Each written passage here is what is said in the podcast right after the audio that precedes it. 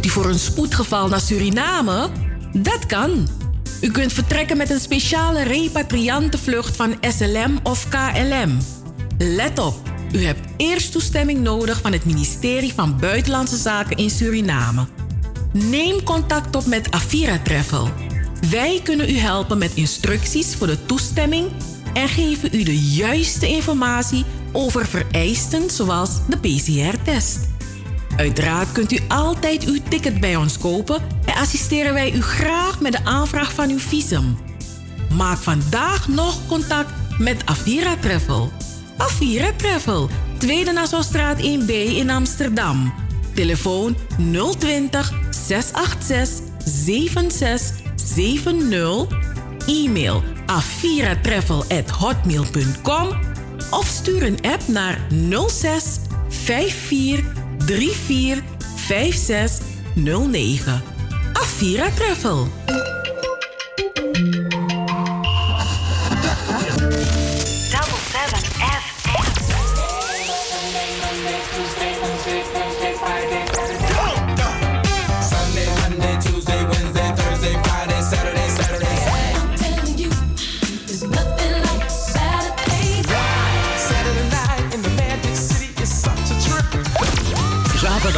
Van 4 tot 7. Amsterdamse weekendradio met een Surinaam sausje. Hey, hey, hey, hey, hey. Double 7 FM. We're here to stay. Here to stay. De meezinger van deze maand. Maand, maand, maand, maand.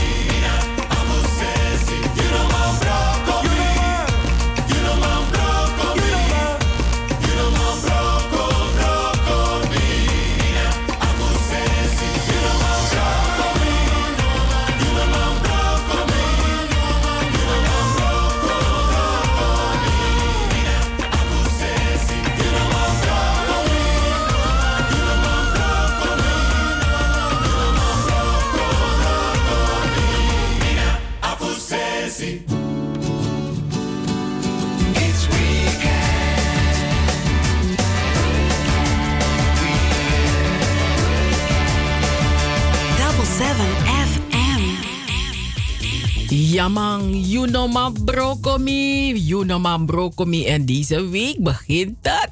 Deze week begint het. Ai, ai, Eurovisie Songfestival. Zo, dankjewel, Django. Jamang, je doet je ding. We, we zien je op TikTok.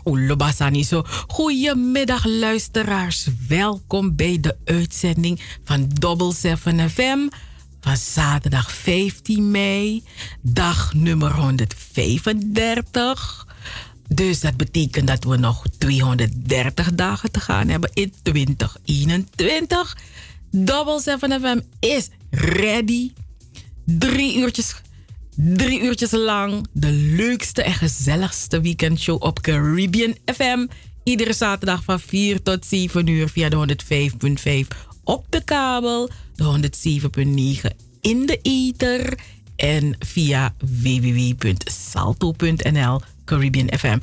We zijn uh, telefonisch bereikbaar op het nummer 06 41 55 9112 of via uh, de mail info at fmnl uh, en op onze website double7fm.nl vindt u meer informatie over Double 7 FM, over onze stichting Between the Lines, over de Sofie Redmond lezing, het Sranantongen Dicté, de Pommetstrijd, 1862 plantages, strubbelingen en nog heel veel meer. Um, dus check onze website, maar check ook en like ook onze Facebookpagina's. Volg ons op Twitter en Instagram of kom lekker kijken op ons YouTube kanaal. Wij zijn Double 7 FM. Goedemiddag Anita. Goedemiddag. Goedemiddag iedereen. Goedemiddag Cheryl. Goedemiddag Joost. En uh, ja, welkom bij de show, luisteraars. Ja, dat was hem. ah, je gaat naar het weekend weer, want ik zit weer met spanning te wachten op de zon van morgen. Oh, oh. Ja, we gaan inderdaad naar het weekend weer. Het is 10 minuten over 4. Uh, het weekend weer, elke keer weer bij Double 7 FM. De komende uren kunnen er verspreid pittige buien vallen. Uh, soms met onweer. Uh, vannacht valt nog een lokale bui en tussendoor komen er opklaringen. Veel kouder dan 9 graden wordt het niet. Morgen, zondag 16 mei, leeft de buiigheid weer op. Dus dat betekent dat alleen Okombaka. En de meeste buien uh, vallen in het binnenland. Uh, er gaan dus er gaan opnieuw ver, vergezeld van onweer en soms veel regen. En tussendoor schijnt de zon. Maar warmer dan 14 of 15 graden? Mm, wordt het niet. Tot zover het weekend weer. Elke keer weer bij Double 7 FM. Om alvast in die sfeer te komen, weet je. Regen of geen regen. Gaan we, gaan we lekkere pokoes draaien, man. Dan vergeten we dat het regent.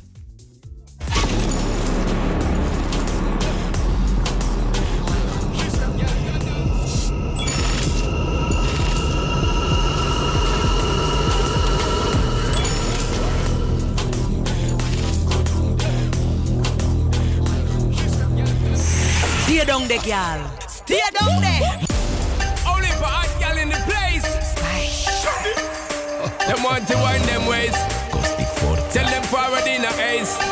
But the bang bang embrace. Tell him on the low, she get it good from she rise. But put it on so good and make she shake all she ties. Smile upon her face, me know she pleased with this eyes. Coming around to make them gyal roll out them eyes.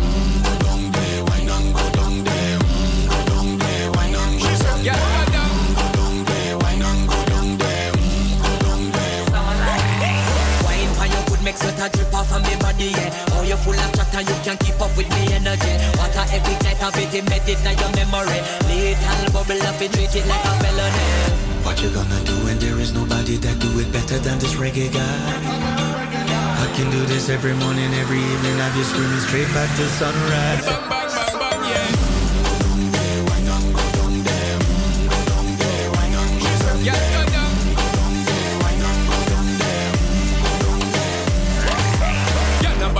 It, just get in a the position and boss one. Never you forget this is your mission. Fi take a girl, man, you want be in a condition. And boss one, take a sip and lose your inhibition. Cause when you dip in it, you start my ignition. See you swinging it and this is my ambition. Fi give you the legit love, make you turn and twist and me give you the steel, make you balance and grip on.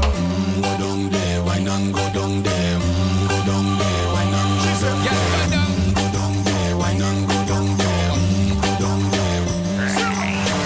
Stay down there, girl. Stay down there. My time to wine. Let them know say that nobody can stop me shine.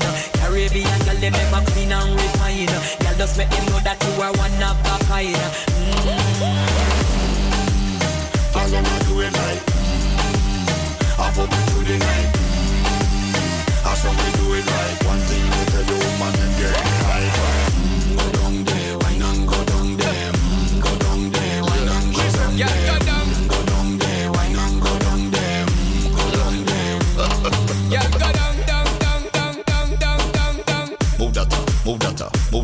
move Yeah, that go up down, down, down, down, down, down, down, down. Move that up, move that up, move that up, move Yeah, that go up down, down, down, down, down, down, down, down. Move that up, move that up, move that up, move Yeah, that go up down, down, down, down, down, down, down, down. And we can handle the man. Straight up. Yeah, go down.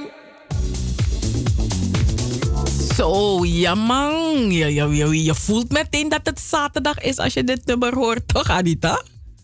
Dus dat, hè. En dat, ik vond het wat ik zo grappig vond, is... Die pokoe kwam. En toen, zag ik, toen kwam er ook gelijk een melding van Spice. Dus ik denk van, je hebt een afspraak met haar gemaakt. Want eh, ik zag meteen een melding van Spice op, eh, op mijn Facebook oppoppen. Echt, Echt, echt waar, meen je dat? Wat, voor melding heb je gekregen? Wagwan, wagwan, Anita, wagwan. Spice heeft een nieuwe, nieuwe video geplaatst. Voor shopping. Gracias, señor. Watch till the end. Ja, op hetzelfde moment. Kijk maar dan, wacht niet. Dan gaat Spice met afspraak. Is je nicht nou?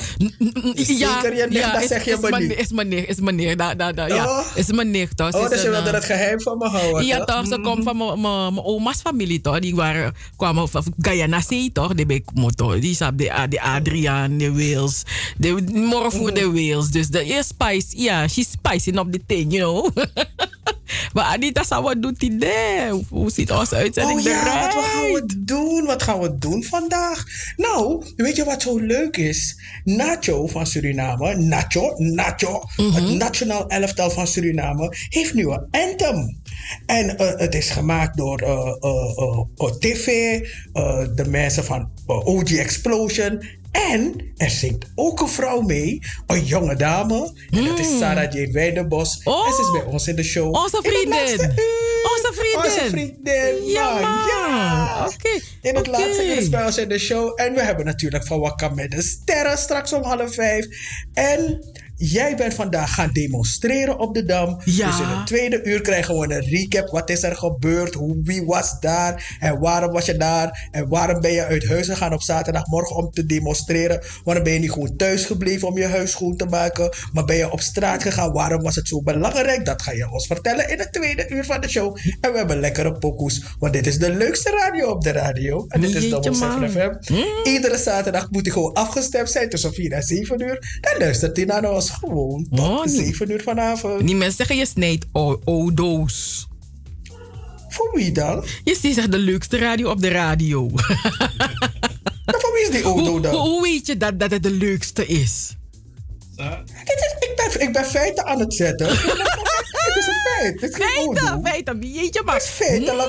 Mm, feitelijk. Feitelijk. Oké, dan nee, dan gaan we naar muziek, luisteraars. Eh, eh, eh, we gaan naar, wat, wat hebben we nu? Wat hebben we nu? Oh ja, ja, weet je, vorige week hebben we een paar pokoes en, eh, gereleased, toch? Hier bij, bij Double 7 FM, onder andere deze nieuwe, toch? Van, een, eh, van Spice, Jean-Paul en Shaggy. Dat ze zeggen, je moet naar beneden gaan. Wel, ik ga niet voor jou, ik ben gaan oefenen hoor, want mijn bakken bij Fassie, toch Anita? Dus dan met doe rek- en strek oefeningen. Tiffany Heddes heeft gezegd, je moet rek- en strek oefeningen doen. Als je ochtends wakker wordt, zegt ze, het eerste wat je moet doen is, je moet een hele lange schiet laten. Je moet ontluchten. En daarna moet je rekken en strek oefeningen, rek- en strek oefeningen doen. Dus eh a eerste tip van mijn, mijn volgen zo op eten. Maar het tweede wat ik volg op vrouw. Mijn rug is een beetje flexibeler geworden. Dus die wine and go down van, van eh, Spice. Het, het lukt een klein beetje. Dus over twee weken dan kan ik twerken. Maar we hadden ook een nieuw pokoe gereleased vorige week. Van poppen en Westbank. Je weet, poppen die takkie heeft, toch? Risico. We gaan er weer naar luisteren. Yo. Mm. Westbak nog steeds. Yo, double up as casino, gigrapas yandino, eli bilekino. Yo, stack long leg limo, gigrapas yandino, eli bilekino. E weli bida na film, film, film, weli bilekino. Ja, weli bilek, film, film, film, weli bilekino. Dat make we take risico. Mi money tapa deal nou a risico. We spend boom voor money, maar we stekken ook. En te weli bida na flekkelo. Wow. Me wanna money, one in ton ton. But when Dora plafond, yes. Oh my god, oh my god, oh. Aneta money, oh kiddo. Oh, one more money, no hoes. That's why the money chasers. The second easy or low. Cause money on my mind. That's my choice. I know some pass me walk. But that say I fight. Fuck on me money, my babe, take your life. Real friends, say tron fake, they then shit, then ice. Me deal lang a king. Me bron de informer. Say no wa e fool. Het is mo bij ta corner. Take plane like taxi. We bron de alata. Fuck on a dispute face. But real gangsta. Take it and give tag this. No it. Me bro cobre. Me da go no nanga den sneaky. Anga the real friends. The real ones me connected. And spend a money. They want some me collected. Double up as casino, gigrapas yandino, eli bilekino. Yo, stack long leg limo, gigrapas yandino, eli bilekino. E weli bida na film, film, film, weli bilekino. Ja, weli bilek, film, film, film, weli bilekino. Dat make we take risico. Mi money tapa deal nou a risico. We spend boom voor money, maar we stekken ook. En te weli bida na flekkelo. Yo. Te weli bi boom snel naar vaart. Geniet voor alibi, te we go van de kaart. Mi bloot kat, je wil 22 karaat. VVS, diamant, boy na in misira. Check clean wat je praat, waarom word je kwaad? De monde stel urulik fiton na plaat. Mi money, je grow is aan op brand na zaad. So lees mi kan greedy na lekwa piraat. Dat make me take risico. Mi money tapa deal na een risico. We spend boom voor money, maar we stekken ook. En te weli bida na vlekkeloos, vlekkeloos. Fire, fire, fire, fire. Take it and give tag this. No my day.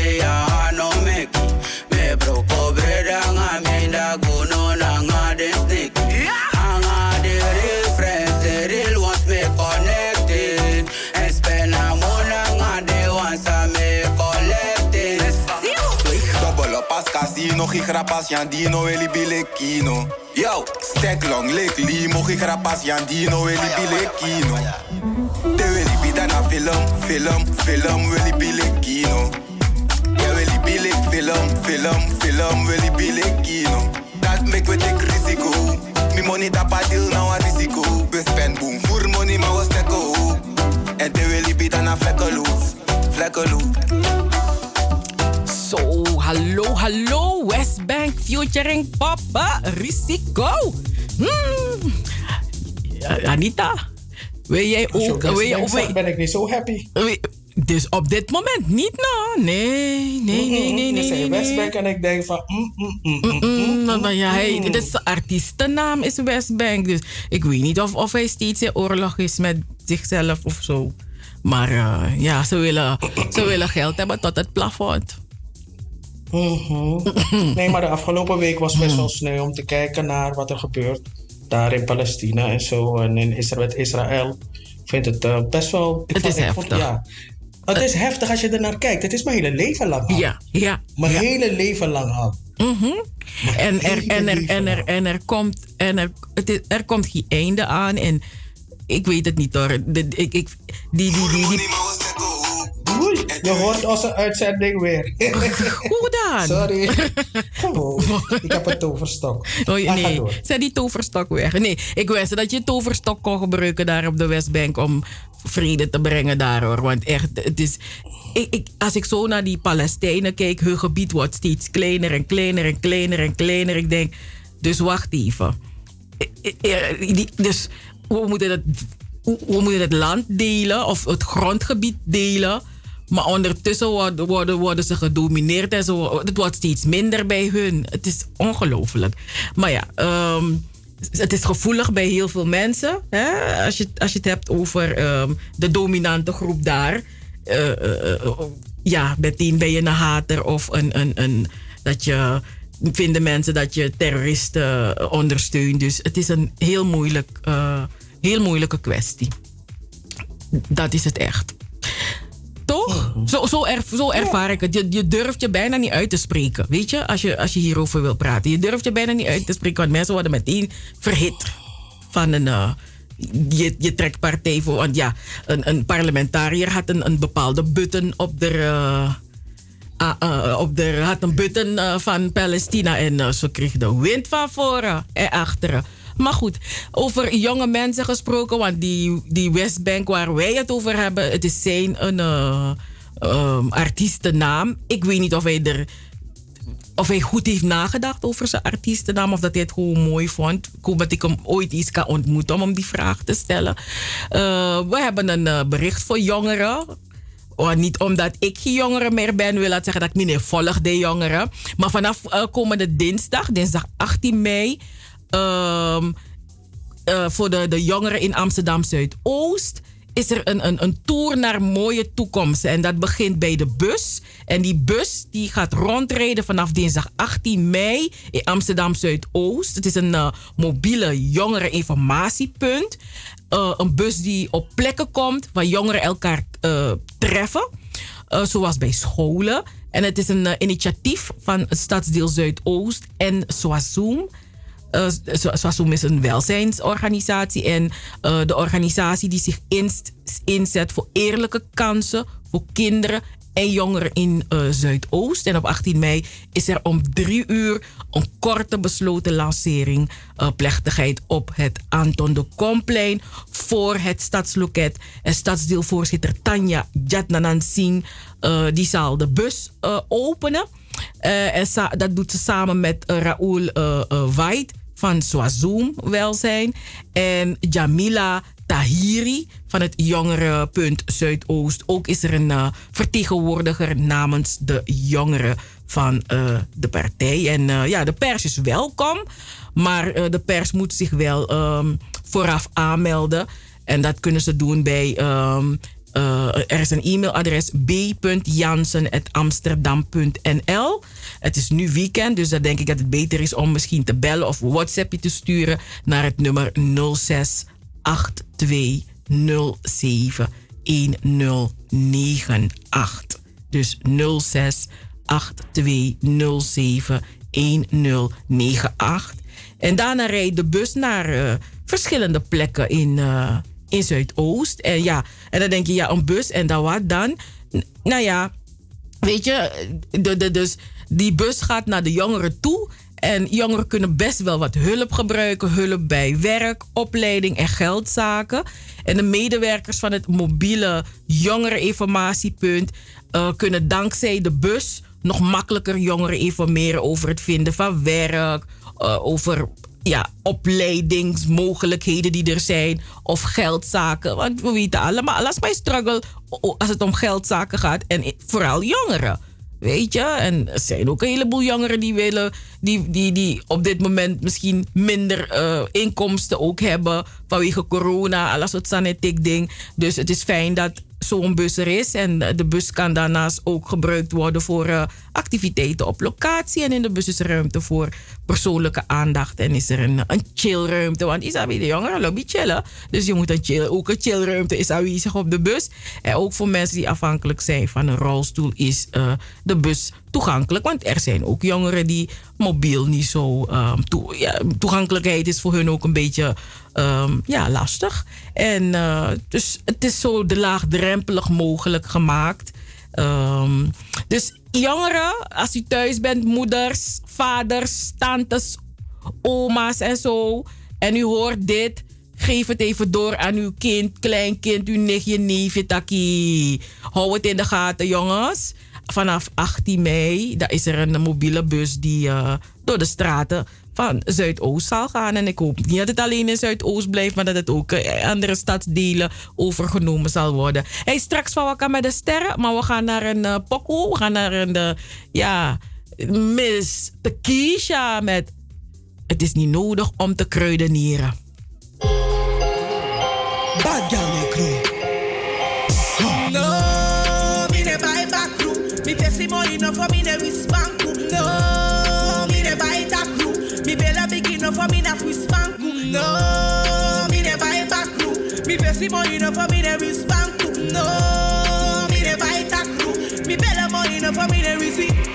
Tough wicked mate, ang abonu I roll. Bitch strong, real low life on a show. Mama up chi boy, say quick, you know, so what's a con con, make real Batman drunk pussy. Well, me ne deal ang a greed ang a dong. Me puni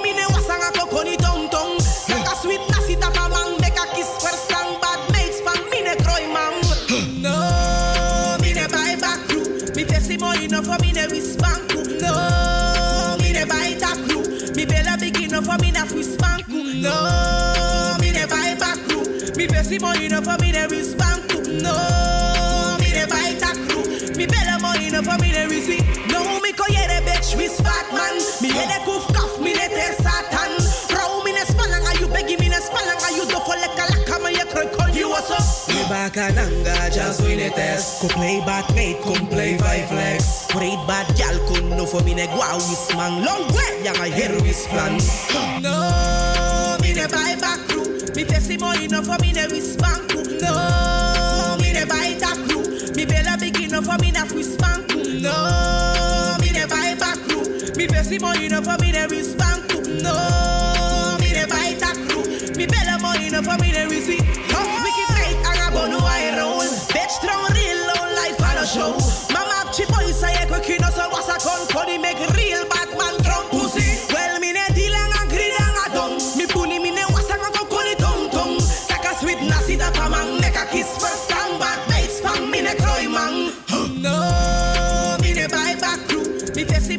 for me. No, me ne buy that crew. Me me bella enough for me. No, me ne buy back crew. Me face money no for me. No, me ne buy that crew. Me bella money no for me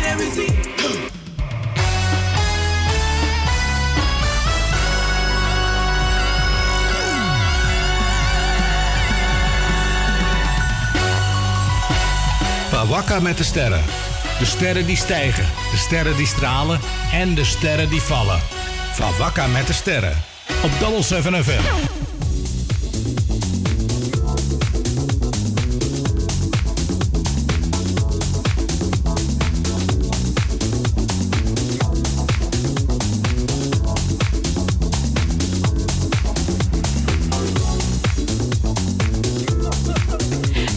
Yes, yes. Van Wakker met de Sterren van zaterdag eh, 15 mei. Het is eh, half eh, vijf. We beginnen met Mr. Jongeman Gregory Zedok. Eh, gisteravond is de eerste aflevering van een nieuw seizoen van het wetenschappelijk programma Sportlab Zedok te zien. Eh, op, eh, was het te zien op NPO 2.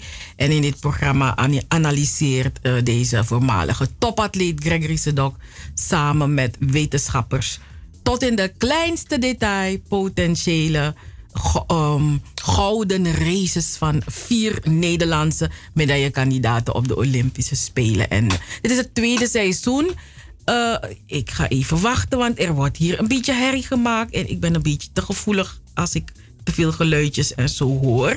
Dus ik ga even wachten. Ja, oké. Ja, dus eh, dat is het eh, programma van eh, Mr. Gregory Sedok. En ja, dus eh, tweede seizoen. Dus dat betekent dat het eerste seizoen in de smaak is gevallen bij de kijkers. Want u weet dat ding gaat. Als je een programma maakt en, mensen, en, de, en de kijkers, er zijn weinig kijkers, dan kom je niet terug voor een tweede seizoen.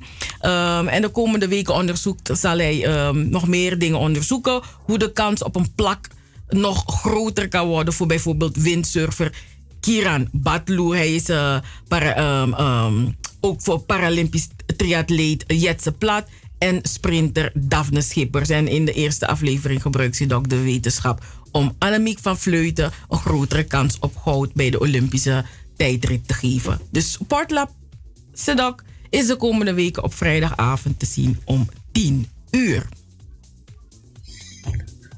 Dan gaat Shangu doet het leuk, hij doet het aardig. Volgende week is het zover. Meezingerband de maand bij Double 7 FM is zijn nummer Birth of No Age. En volgende week is het zover.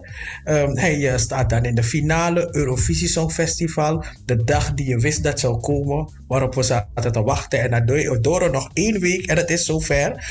En um, ja, zijn outfit is klaar. Het is uh, ontworpen door Sylvie ten Broeke en Lisa Brandon. En het, uh, het is felblauw, een felblauw pak. En het verwijst volgens het team van Shangu naar zijn Caribische roots. Hm? En ik zeg je, hè, ik vond dit echt een stretch, hè. Dus mijn hoofd ging echt zo... Uh, uh, uh, uh, begrijp. ik vind het echt een stretch van zijn team, hè. Dit is stretch. I don't get it. Blauw? Hoezo? Ja. Maar misschien is het, is het Cheryl, misschien is het iets dat jij en ik niet weten. We, we weten niet alles. Misschien is er iets wat we niet weten, maar... Nou, laat los Anita. In ieder geval, de outfit is, uh, van hem is dus uh, uh, geïnspireerd op de Indianen. Dat woord alleen al. De eerste bewoners van Suriname. En de begeleiders van Shango die dragen de kleding die naar andere volkeren van de vroegere Nederlandse kolonie verwijst. Oh ja? Die ene, want die, dat is de jongen zo voor, zo met een heleboel kleuren. Dat is, dat is, dat, dat, dat is ik heb geen vlag. Um, in ieder geval, Shangu's broer die staat ook op het podium. Ik heb ook nog een jonge dame gezien. En uh, wat eigenlijk best wel sneu is, is dat zijn moeder de volgende week niet aanwezig kan zijn. Nee. Vanwege de, in, in, wat is het, inreisverbod ja, van ja. Surinamers naar Nederland. Dus, maar wat ik zo gek vind, ik zie Surinamers wel naar, naar, Surin naar Suriname gaan, maar ze mogen wel weer terugvliegen. Ja, want ze, ze... Zij mogen wel weer terugvliegen, Ja, maar die mensen dat- van Surinamers mogen niet komen. Nee. Oh, oké. Dus eh, ja, ik vond het best wel sneu voor zijn moeder, want zijn moeder heeft, had heeft er ticket gekocht en alles. Maar ja, helaas, ze kan er niet bij zijn. In ieder geval is hij de meezinger van de maand, zijn pokoe. De hele maand mei, we staan achter hem en we zingen hem naar voren. En Shangu, stel ons niet teleur, man. Eh, Heb je die dansjes al geprobeerd? Hij heeft een TikTok-film toch, waarin hij instructies geeft hoe je de dansjes kunt doen. Luister nou, ik wil niet vervelend zijn. Uh, uh, Shangu, maar Shangu is dans like Mary J. Blige. Kono do ferry. ja, do ferry. Maybe look hoe de dansjes me vragen. Ik dacht, hmm, ik vind ze moeilijk. Mhm. Maar ik denk als je Ik vind dat hij dans like Mary J. Blige. Dat niet vind je, hè? echt on jokes. Maar ja, ik bedoel, ik vind het vrij stijf. Shangu kan niet dansen. Kono do, do ferry. Go look at TikTok-film. Er- Hij kan dansen, hè? Hij heeft een pasjes hoe je moet. Ja man, go look. Misref krijg je met tak. Hallo. Dus pasjes is kunnen dansen. Anita, ik- ga ik- naar ik ken een paar mensen die pasjes hebben. Ga naar die Ik heb- ik heb- kijken. ik ga kijken. Oké, ga ja. kijken, ga kijken. Oké, Michael Jackson. Als je het over dansen hebt. Die man kon dansen. hè? Hey. Michael Jackson heeft gewoon generaties geïnspireerd. Hé, hey, maar wat is toch... Hoe kan dat? Dat die man bij zijn overlijden slechts 2105 dollar waard was. Hoe- Sorry. Dat hebben ze erfgenamen ingevuld op het belastingformulier. Nou, hoeveel waren de naam en de beeldenis van de Amerikaanse popster eh, bij zijn overlijden in 2009 nog waard? Dus op het belastingformulier over dat jaar vulde zijn erfgenamen een bedrag in van dat wat ik net heb genoemd. Ik, mijn mond wil het niet meer zeggen. Dus de Amerikaanse Belastingdienst, die dacht, was dat niet klopt ja. En zij hebben een hele andere waardering gegeven.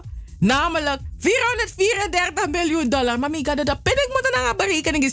Welke calculator hebben ze gebruikt? Welk wiskundig berekend model hebben ze gebruikt? Want het ding is een heel groot verschil tussen 2100 dollar versus 434 miljoen. Mietje man. Dus een, eh, ja, Wie heeft er gelijk? De Belastingdienst of Michael Jackson? eh, of de erfgenamen van Michael Jackson? Baya. Je weet, vandaag is uh, een belastingdienst. No, de, meer belastingdienst moet ver weg van me blijven. Dus daarom je maar begrijpt dat Shango weer een blauwe pakje. Want blauw voor, voor mij is blauw. Vroeger was blauw voor mij smurf, maar nu is blauw voor mij belastingdienst. Maar anyway, die erfgenamen die zeggen dat eh, Michael Jackson in 2006, 2007 en 2008 vrijwel niets aan zijn imago en beeldenis had verdiend. En dat was doordat hij, eh, dat zijn reputatie grote schade had opgelopen door die rechtszaken.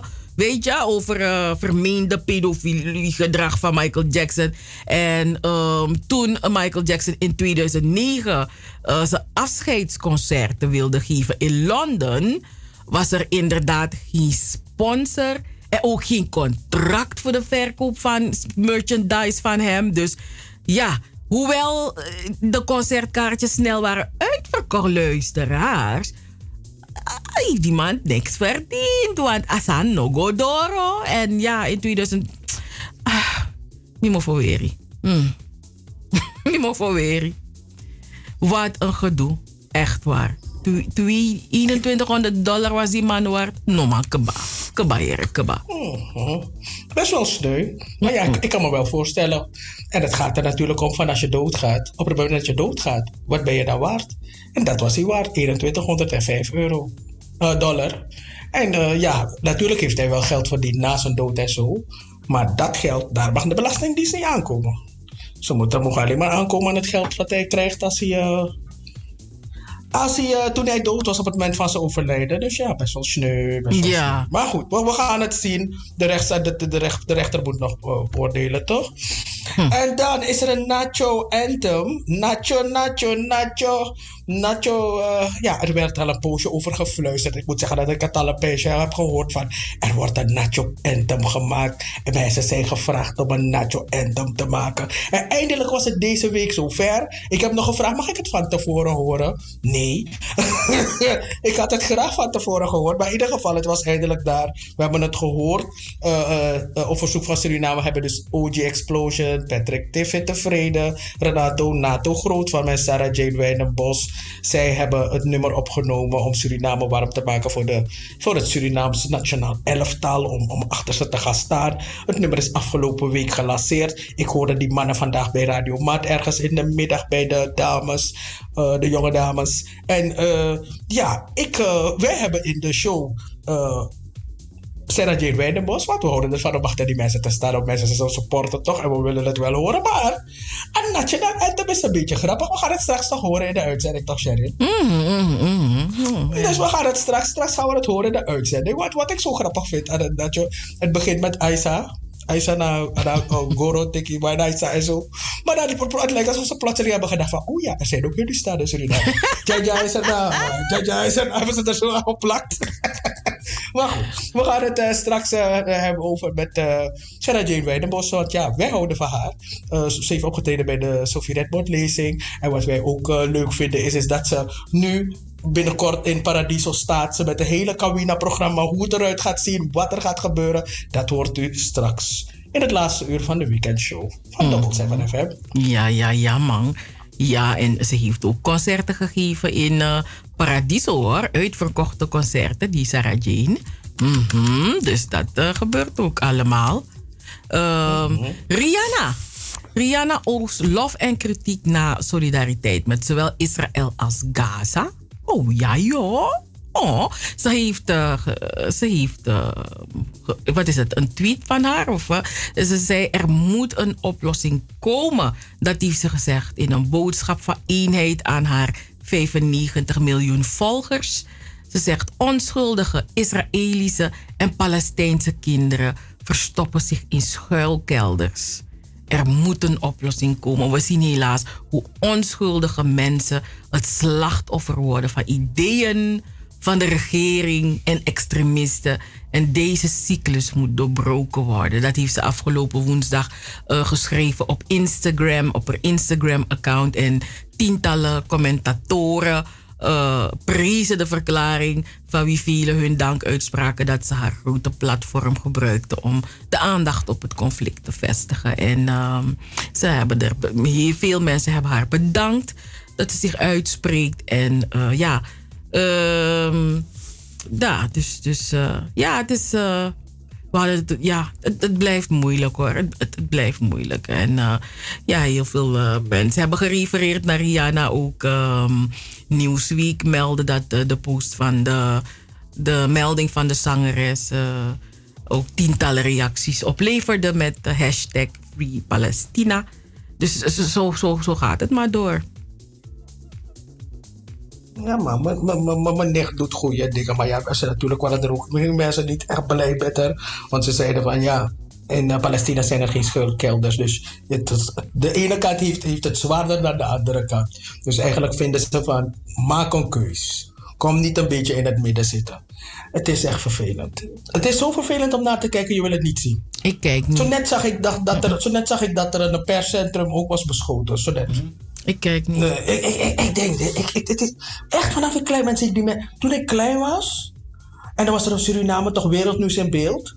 Dus je had het journaal en dan aan het eind, de laatste 10 minuten of zo, was wereldnieuws in beeld. Dan zag je die mensen altijd met stenen gooien. Dan zag je stenen gooien en zag mensen rennen. Nu zie je geen stenen meer gooien. Nu zie je bommen en raketten vliegen. Je hele leven lang al. Mm, not nice. Mhm. Nee, het is echt. eh, het is vreselijk. Maar jij, jij, jij, jij, jij had gelukkig goed nieuws. Over wie? Ja, ja, het go- goed Over wat? nieuws. Eh, eh, eh, Het volgende bericht. Oh, ik moet het volgende bericht ook doen, want jij zit op... wa- waarom dan? Ja, jij mag het de volgende bericht doen. nee, maar klaar. Ik heb over Rihanna Rihanna is klaar. gesproken. Ja, maar er volgt nu het volgende bericht, toch? Wat we delen ik met over Rihanna gesproken? Maar, wilde gewoon maar gaan luisteraars, chillen. je, bent gewoon Ik wilde in, gaan chillen. je bent in mijn bericht van Rihanna gekomen en nu dan weer gewoon niet verder meer. Ik carrière mevrouw Plauwel. Ik heb gewoon je bericht gekapt. ik heb je bericht Ik gekapt. hoor dat je van je nicht houdt. Misabi, misabi. Misabi. Maar goed. Nee, maar ik- eerlijk is eerlijk hoor. Ik ga je precies zeggen, waar, weet je waarom? Ik wilde hier in mijn huis een app sturen van, doe jullie rustig. Dus dat, dus ik dacht, als Sherry dat overneemt, kan ik die app sturen naar die mensen ergens in dat huis in die lawaai maken. Want ik denk dat je ze hebt gehoord. maar goed, oké, dan ben ik weer. Ik ben er weer. Maar jij, pak hem, pak hem van me over, want ik moet nog een keer een app sturen. Nou, weet je wat het is? Afgelopen dinsdag was een bijzondere dag. Afgelopen dinsdag el- eh, 11 mei was een bijzondere dag. Voor heel veel mensen natuurlijk. Dus als u jarig bent op die dag gefeliciteerd. U iets moois beleefd op die dag gefeliciteerd. Maar ja, je hebt ook mensen voor wie het een verdrietige dag was. En ehm, het was voor, voor de mensen van de Clark Accord Foundation was het en een verdrietige dag, omdat het al tien jaar is dat we Clark moeten missen. Maar het was ergens ook een mooie dag en een bijzondere dag, omdat eh, de 33ste eh, druk van De Koningin van Paramaribo, dat is die bestseller van Clark Akkoord, is uitgekomen. En eh, in Suriname en in Nederland was er een, een, een, programma. speciaal om, deze, om stil te staan bij tien, tien jaar oh ja, Clark. Maar in Suriname, dus simultaan was, gebeurde er iets in Suriname en hier in Nederland. En Anita, jij hebt dat gedeelte van Suriname gevolgd. Van Ja. eh, de, die Sorry Talenti eh, Award. Eh, Ja. Schrijfwedstrijd moet ik zeggen. Dat heb jij gevolgd, hè? Mhm. ik, heb, eh, ik, heb, ik moet wel zeggen dat ik naar de herhaling heb gekeken, want ik heb ergens in de avond gekeken. En ik was, ik was blij, want eh, ik had het als reminder gezet dat ik ernaar zou kijken, maar toch Mico Vergiti en uh, Tengue. Toen dacht ik, oh ja.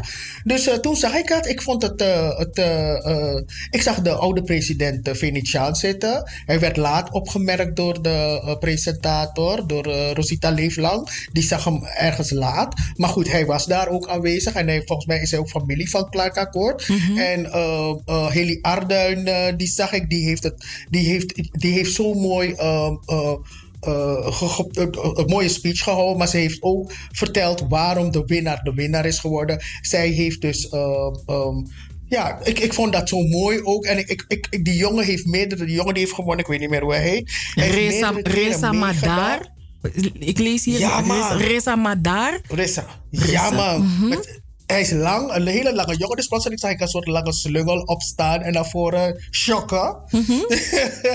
en eh, ja, hij heeft al eerder meegedaan. En, en eh, hoe heet zijn verhaal weer? Een snik in de nacht. Ah, Maar ik was meteen nieuwsgierig. Mm. Een snik in de nacht. Wie heeft gesnikt in die nacht? Ja. Is dat toch? Soms zijn titels beginnen maken je meteen nieuwsgierig. Dus ik dacht van wauw.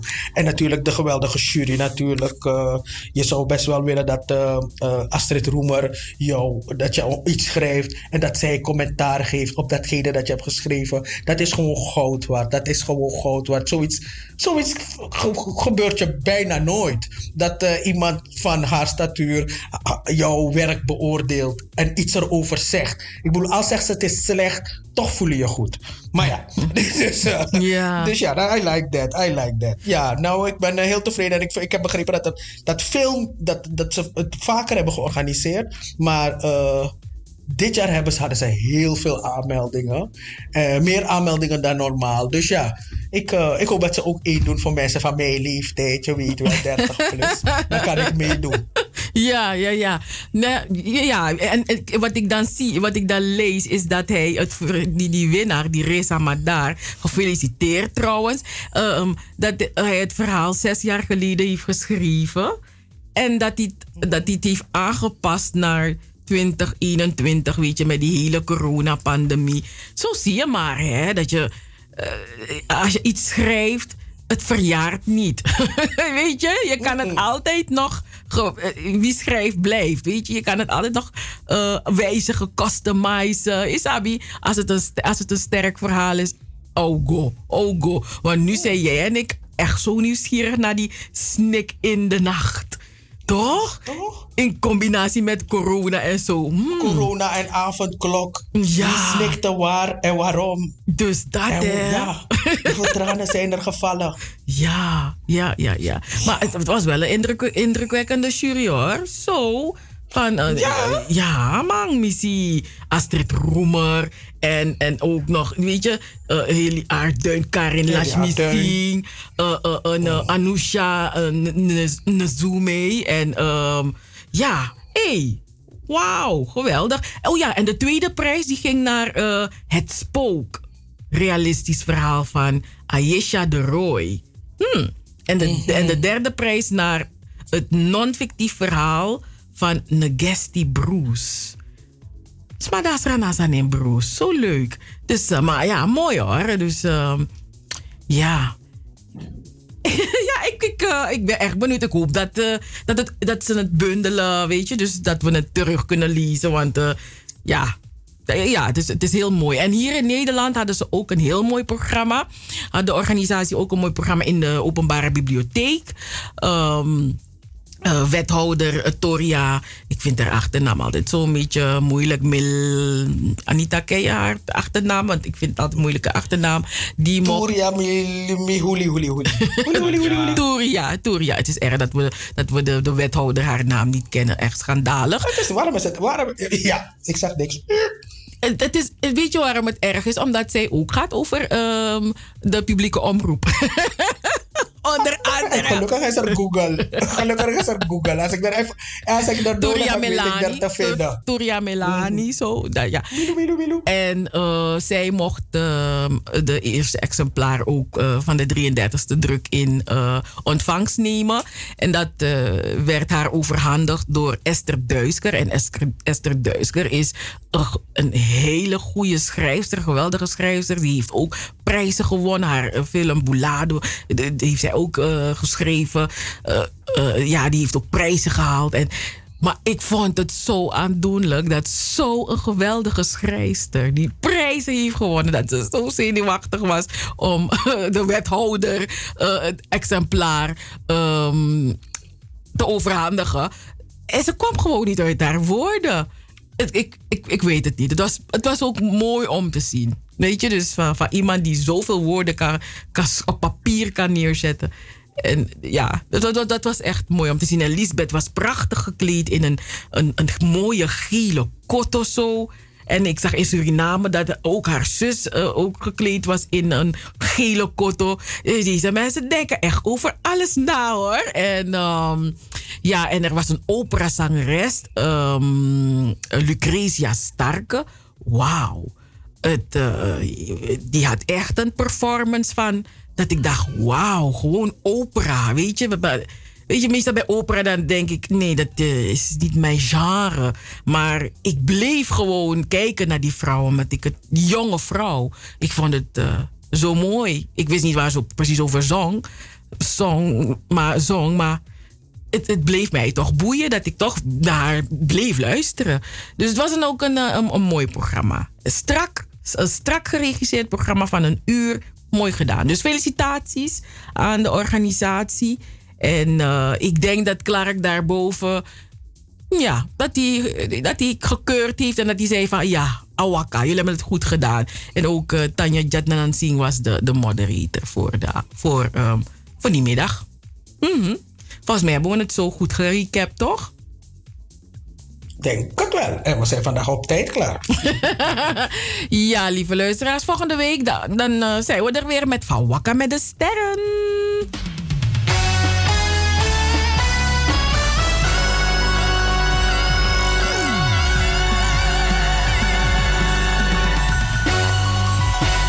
Van Wakka met de Sterren.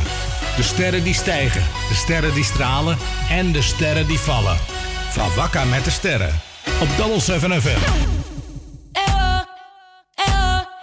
We take the awesome. One for the party, two for the two for the money,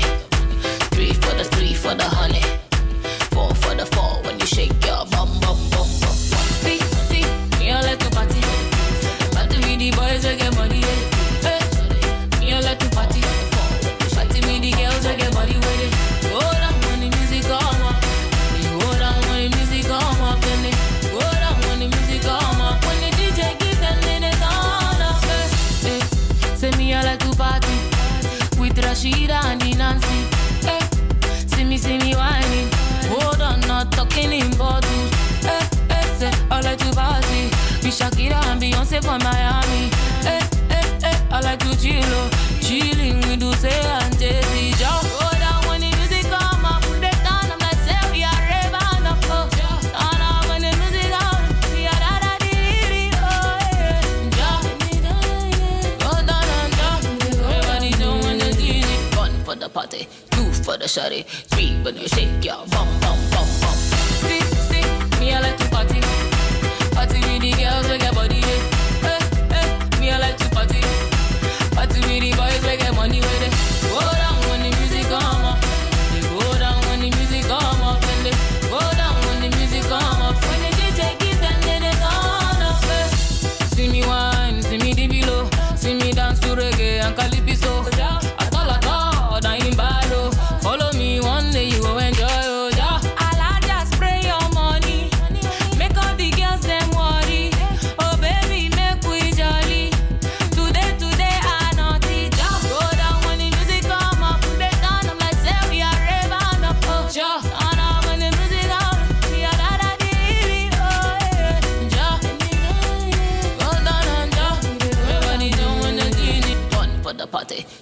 the shawty, three when you shake your bum bum bum bum. See, see, me I like to party, party with the boys get money.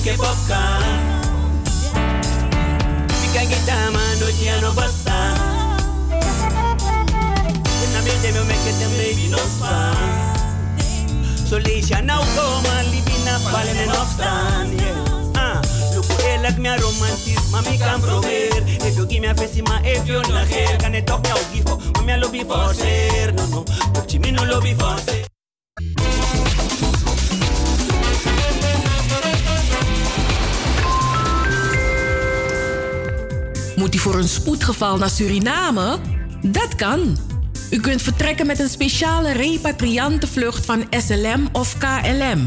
Let op, u hebt eerst toestemming nodig van het ministerie van Buitenlandse Zaken in Suriname. Neem contact op met Avira Travel. Wij kunnen u helpen met instructies voor de toestemming en geven u de juiste informatie over vereisten zoals de PCR-test. Uiteraard kunt u altijd uw ticket bij ons kopen en assisteren wij u graag met de aanvraag van uw visum. Maak vandaag nog contact met Avira Travel. Avira Travel, Tweede Nassaustraat 1B in Amsterdam. Telefoon 020 686 7670.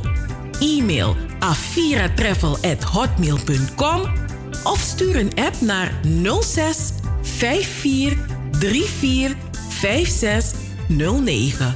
Avira Travel.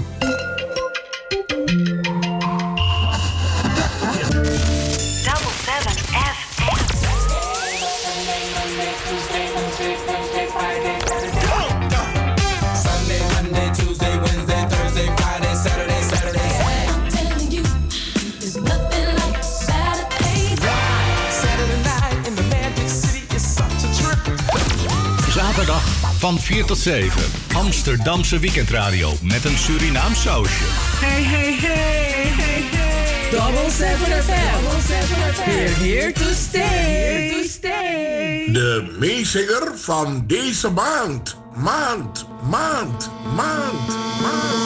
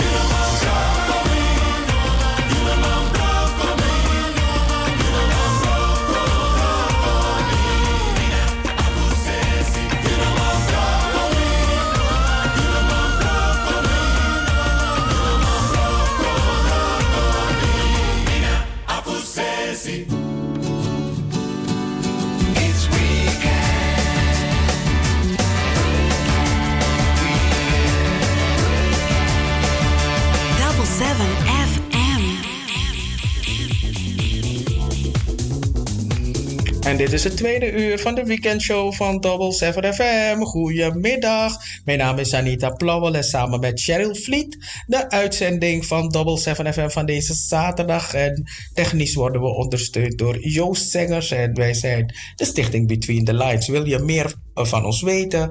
Bezoek de website van Double 7 FM www.double7fm.nl.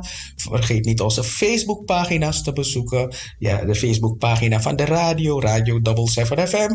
We hebben van de Sofie Redmond lezing, van het Stranantongen dicté, van de pomwedstrijd. Natuurlijk hebben we natuurlijk onze eigen privé Facebookpagina's. Die zitten natuurlijk ook. Die zetten we soms ook in voor het een en het ander. Wil je met ons in contact komen, dan kan dat. Je belt met 0641 559112 of je stuurt een mailtje naar radio@double7fm.nl.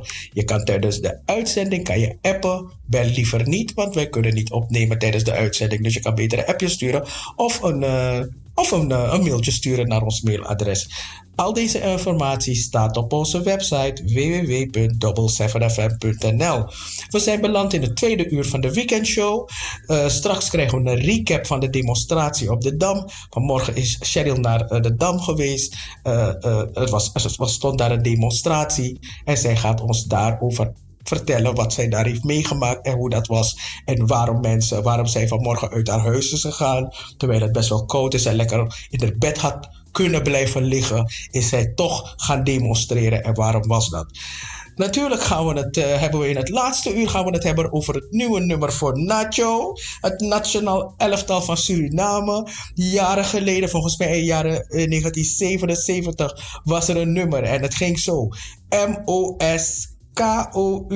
We ja, wij gaan naar Moskou nu. Ik denk dat dat het refrein is. En ik denk dat het, de, de rest van het lied ben ik vergeten. Het is ook al zo lang geleden. Maar ja, ik uh, ben best wel benieuwd naar uh, uh, waarom, waarom dit... Waar, nou, ik, eigenlijk weet ik wel waarom ze het gedaan hebben. Want ze willen het Surinaams elftal naar voren schreeuwen. Want ze, willen, ze moeten mee gaan doen aan de wereldkampioenschappen. Binnenkort zijn er twee belangrijke wedstrijden. Vorige week heeft Cheryl u erover verteld. Hè? een wedstrijd tegen Canada en een wedstrijd tegen Cheryl tegen wie? Help, help, tegen wie? Uh, twee wedstrijden. Uh, Cherry was weg hoor. Kan... Kijk, kijk, hoe, kijk hoe dat pakken. Kan, nee, ik, ik, ben niet weg. Ik ben weg. Ik ben, ik ben ondertussen oh, iets aan het uh, lezen. Ay, Canada wist ik en nog, um, was het Cayman-eilanden? Nou ja, maar ik, ik, volg het niet zo strak. Maar ik, strak. Weet, dat, dat, maar ik weet dat Canada wel een, een pittige match wordt. Ja, dat wordt het dus. Dus ja, dus, uh, ja, ze hebben dus een nummer. En het laatste uur praten we met Sarah J. Bos. Maar niet alleen maar daarover hoor. Want 1 juli staat ze in Paradiso. Uh, uh, met Kawina en zo. Heeft ze, gaat ze een andere genre zingen. Is dat toch? Mm -hmm. Dus dat willen we allemaal weten van haar. Dat is in het laatste uur. Maar nu is het tijd voor een pokoe, denk ik. Iya, iya, iya. Pokoe, pokoe.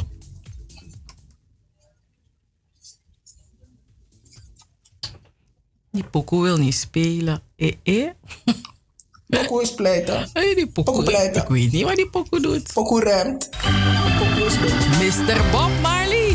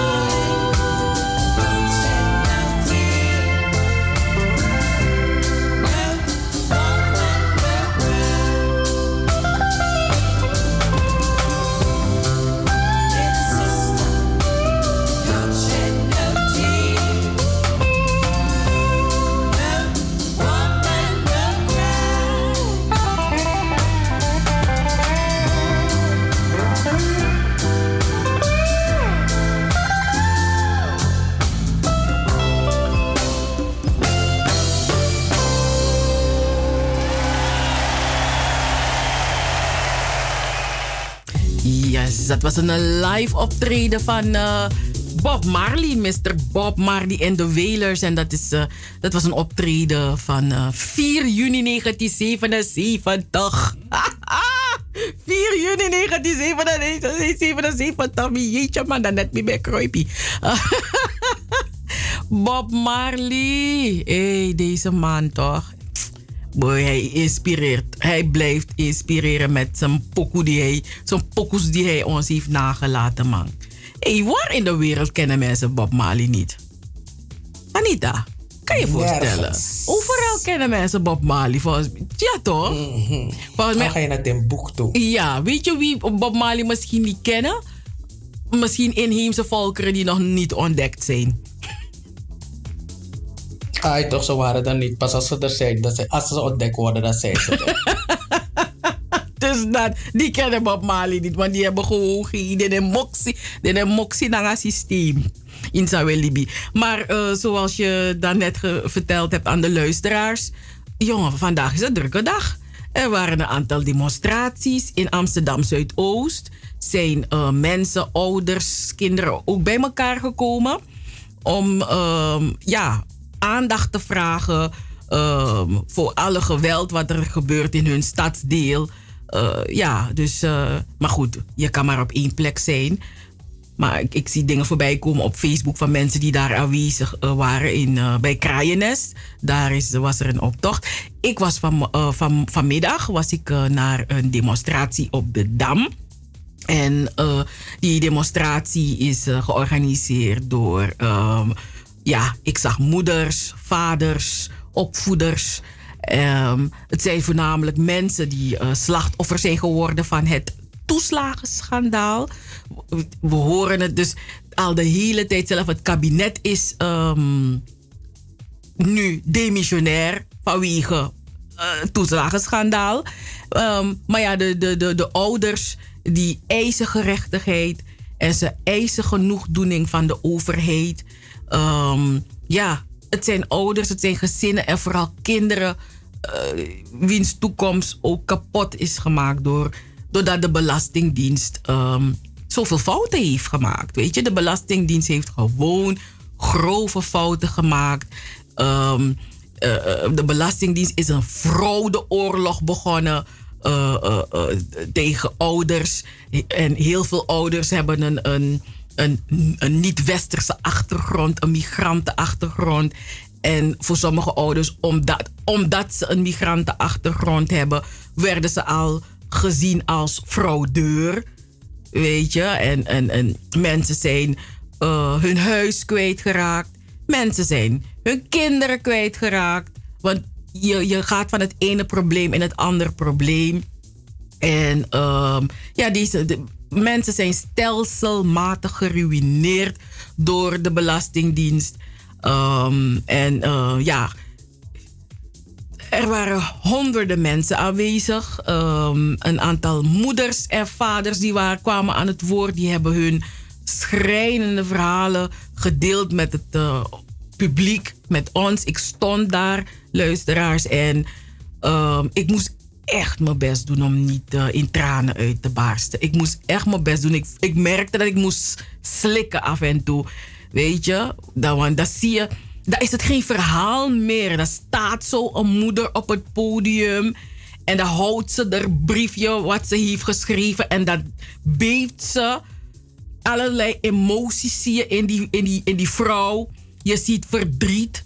Je ziet teleurstelling. Je ziet machteloosheid zie je ook. En tranen. Dan denk ik voor de hoeveelste keer vertelt deze vrouw haar verhaal.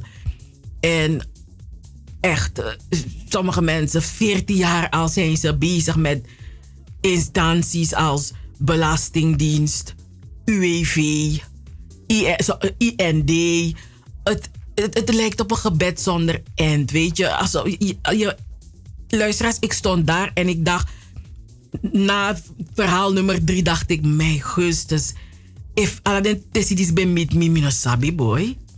Hoe, hoe, staat, hoe staat die vrouw nog daar? Hoe kan ze nog glimlachen? Ik, want als zoveel leed. Oh my goodness. Ik weet het niet hoor. Ik denk, hoeveel kan een mens nog hebben? Weet je, dus nee, het was het, ja, echt heftige verhalen, luisteraars. En wat ik begrijp is dat er rond de 1700 ehm, Amsterdammers, dus ehm, ja, gezinnen, ouders, in de problemen nu zijn geraakt. En die 1700, die, die mensen hebben toch kinderen? Dus dat betekent dat 17 maal hoeveel kinderen zitten er dan in zo'n gezin? Die zijn allemaal nu de dupe van wat er allemaal gebeurt. En um, een van die ouders die zei: um, um, Ja, eerst had ze problemen met de IND, want ze heeft een migra migra migrantenachtergrond. Ze kwam uit Eritrea. En zo gaat dat maar door. Je, je, als je eenmaal in het systeem bent, is het alsof je niet uit het systeem meer komt. Het is net alsof het een, matrix, maar een, echt een nachtmerrie. En ze zei, en een andere ouder die vertelde, en wat, wat die mevrouw opviel, is dat directeuren stuivertje verwisselen. De, dezelfde namen die ze tegenkwam, bijvoorbeeld bij de IND. Diezelfde namen kwam ze ook weer tegen bij de Belastingdienst. Dus die ambtenaren die promoveren als de mallen. dus je, je, je hebt dan gedoe met zo'n naam. Misschien is het misschien niet dezelfde persoon, maar ja, die ouders zullen het wel beter weten. En dan kom je die persoon toch weer tegen bij een ander instituut. Dat je dan denkt van, ik kom niet meer van deze man af. Dus terwijl die mensen hun verhalen vertellen, had ik echt een gevoel dat je in een soort systeem als de Matrix zat. Ik weet niet, voor de luisteraars die die film The Matrix wel hebben gezien. Dat je dan denkt van, hoe kan dit nou? Maar goed, er waren ook uh, politici uit Den Haag. Uh, Renske Leijten van, uh, van de SP. en ja, dit, dit, dit, um, dit schandaal kwam echt naar boven drijven doordat Renske en... Um, hoe heet die nou weer? Die van een... Omzicht. Wat is de voornaam? Ik weet Pieter. Zijn, oh, Pieter, nou? Oké. Ja, omdat Pieter Omzicht en Renske Leijten zich um, hard voor hadden gemaakt. En ja, die Pieter Omzicht is nu uh, die is nog steeds ziek thuis. Wat heeft die burn-out? Of hij is helemaal hmm, kapot? I don't know. Um, en Farid Azarkan van Denk was ook aanwezig. En Stefana Simons van Bijeen. Ondanks het feit dat zij hardwerkende burgers waren die niets anders wilden dan opvang voor hun kinderen. Terwijl zij zich, zoals een goed burger in de BV Nederland betaamt, nuttig maakten voor onze samenleving. Als onderwijzer, als verpleegkundige, als politieagent. Op wat voor manier dan ook werden zij gestraft, simpelweg voor het feit dat ze bestaan. Mijn collega's strijden al jaren tegen dit onrecht. En ik kom net kijken. Ik kan maar één belofte maken. Ik ben er nu. En zolang als ik er ben, zal ik niet rusten voordat dit onrecht teniet is gedaan. Voordat iedere ouder gecompenseerd, gerehabiliteerd en weer tot mens gemaakt is in dit onmenselijke systeem. Te beginnen bij degene die de uiterste verantwoordelijkheid draagt. Onze demissionair minister-president Mark Rutte, ik heb één woord voor jou. Genoeg! Genoeg! Genoeg is genoeg! Laat mij elke ouder in Nederland één ding beloven. Dit ongekende onrecht gaat niet stilletjes voorbij. De geschiedenis zal schrijven dat each and every one of you de moed had in verweer te komen, gesteund door hen die weten wat juist is. En dat wij allemaal, allemaal de verantwoordelijkheid delen om ervoor te zorgen dat dit nooit meer gebeurt. En voor wie hier staat, als niet gedupeerde, weet en deel. Een overheid die haar burgers behandelt zoals deze overheid deze ouders heeft behandeld, is een gevaar voor ons allen. Zolang dit niet hersteld is, leven wij niet in een democratie. En leven wij niet in een rechtsstaat die werkt. Ik dank jullie, ouders, voor de eer om hier vandaag te mogen staan, een woord te mogen spreken. Ik ben moeder. Ik ben zwart. Ik ben vrouw. I got you. Dank jullie wel. Simons. Dat was eh, ja, de toespraak van eh, Sylvana Simons. En eh, ja, Anita, ken jij ouders die, die, die, die, die dit hebben mee, die, die nu echt de dupe zijn geworden? Nee, maar ik heb wel heel veel verhalen gelezen. Maar ik ken zelf niet echt ouders die de dupe zijn geworden. Maar ik, zeg, ik ken wel ouders die in die, ja, die sowieso vanaf 2006 um, problemen hebben gehad met de Belastingdienst. Ik bedoel, ik ben er zelf ook één van. En uh, de, de, vriendin van mij, die ik zei, eh, die, die stuurde, me, stuurde me constant een bericht van... je moet er bij je belastingaangifte, moet je dat ding aangeven aan de onderkant. Want zij werkt ergens bij sociale dienst en zo. En, en ik bedoel, en ik, ik, heb het niet gedaan en zij, zij is zo boos op mij.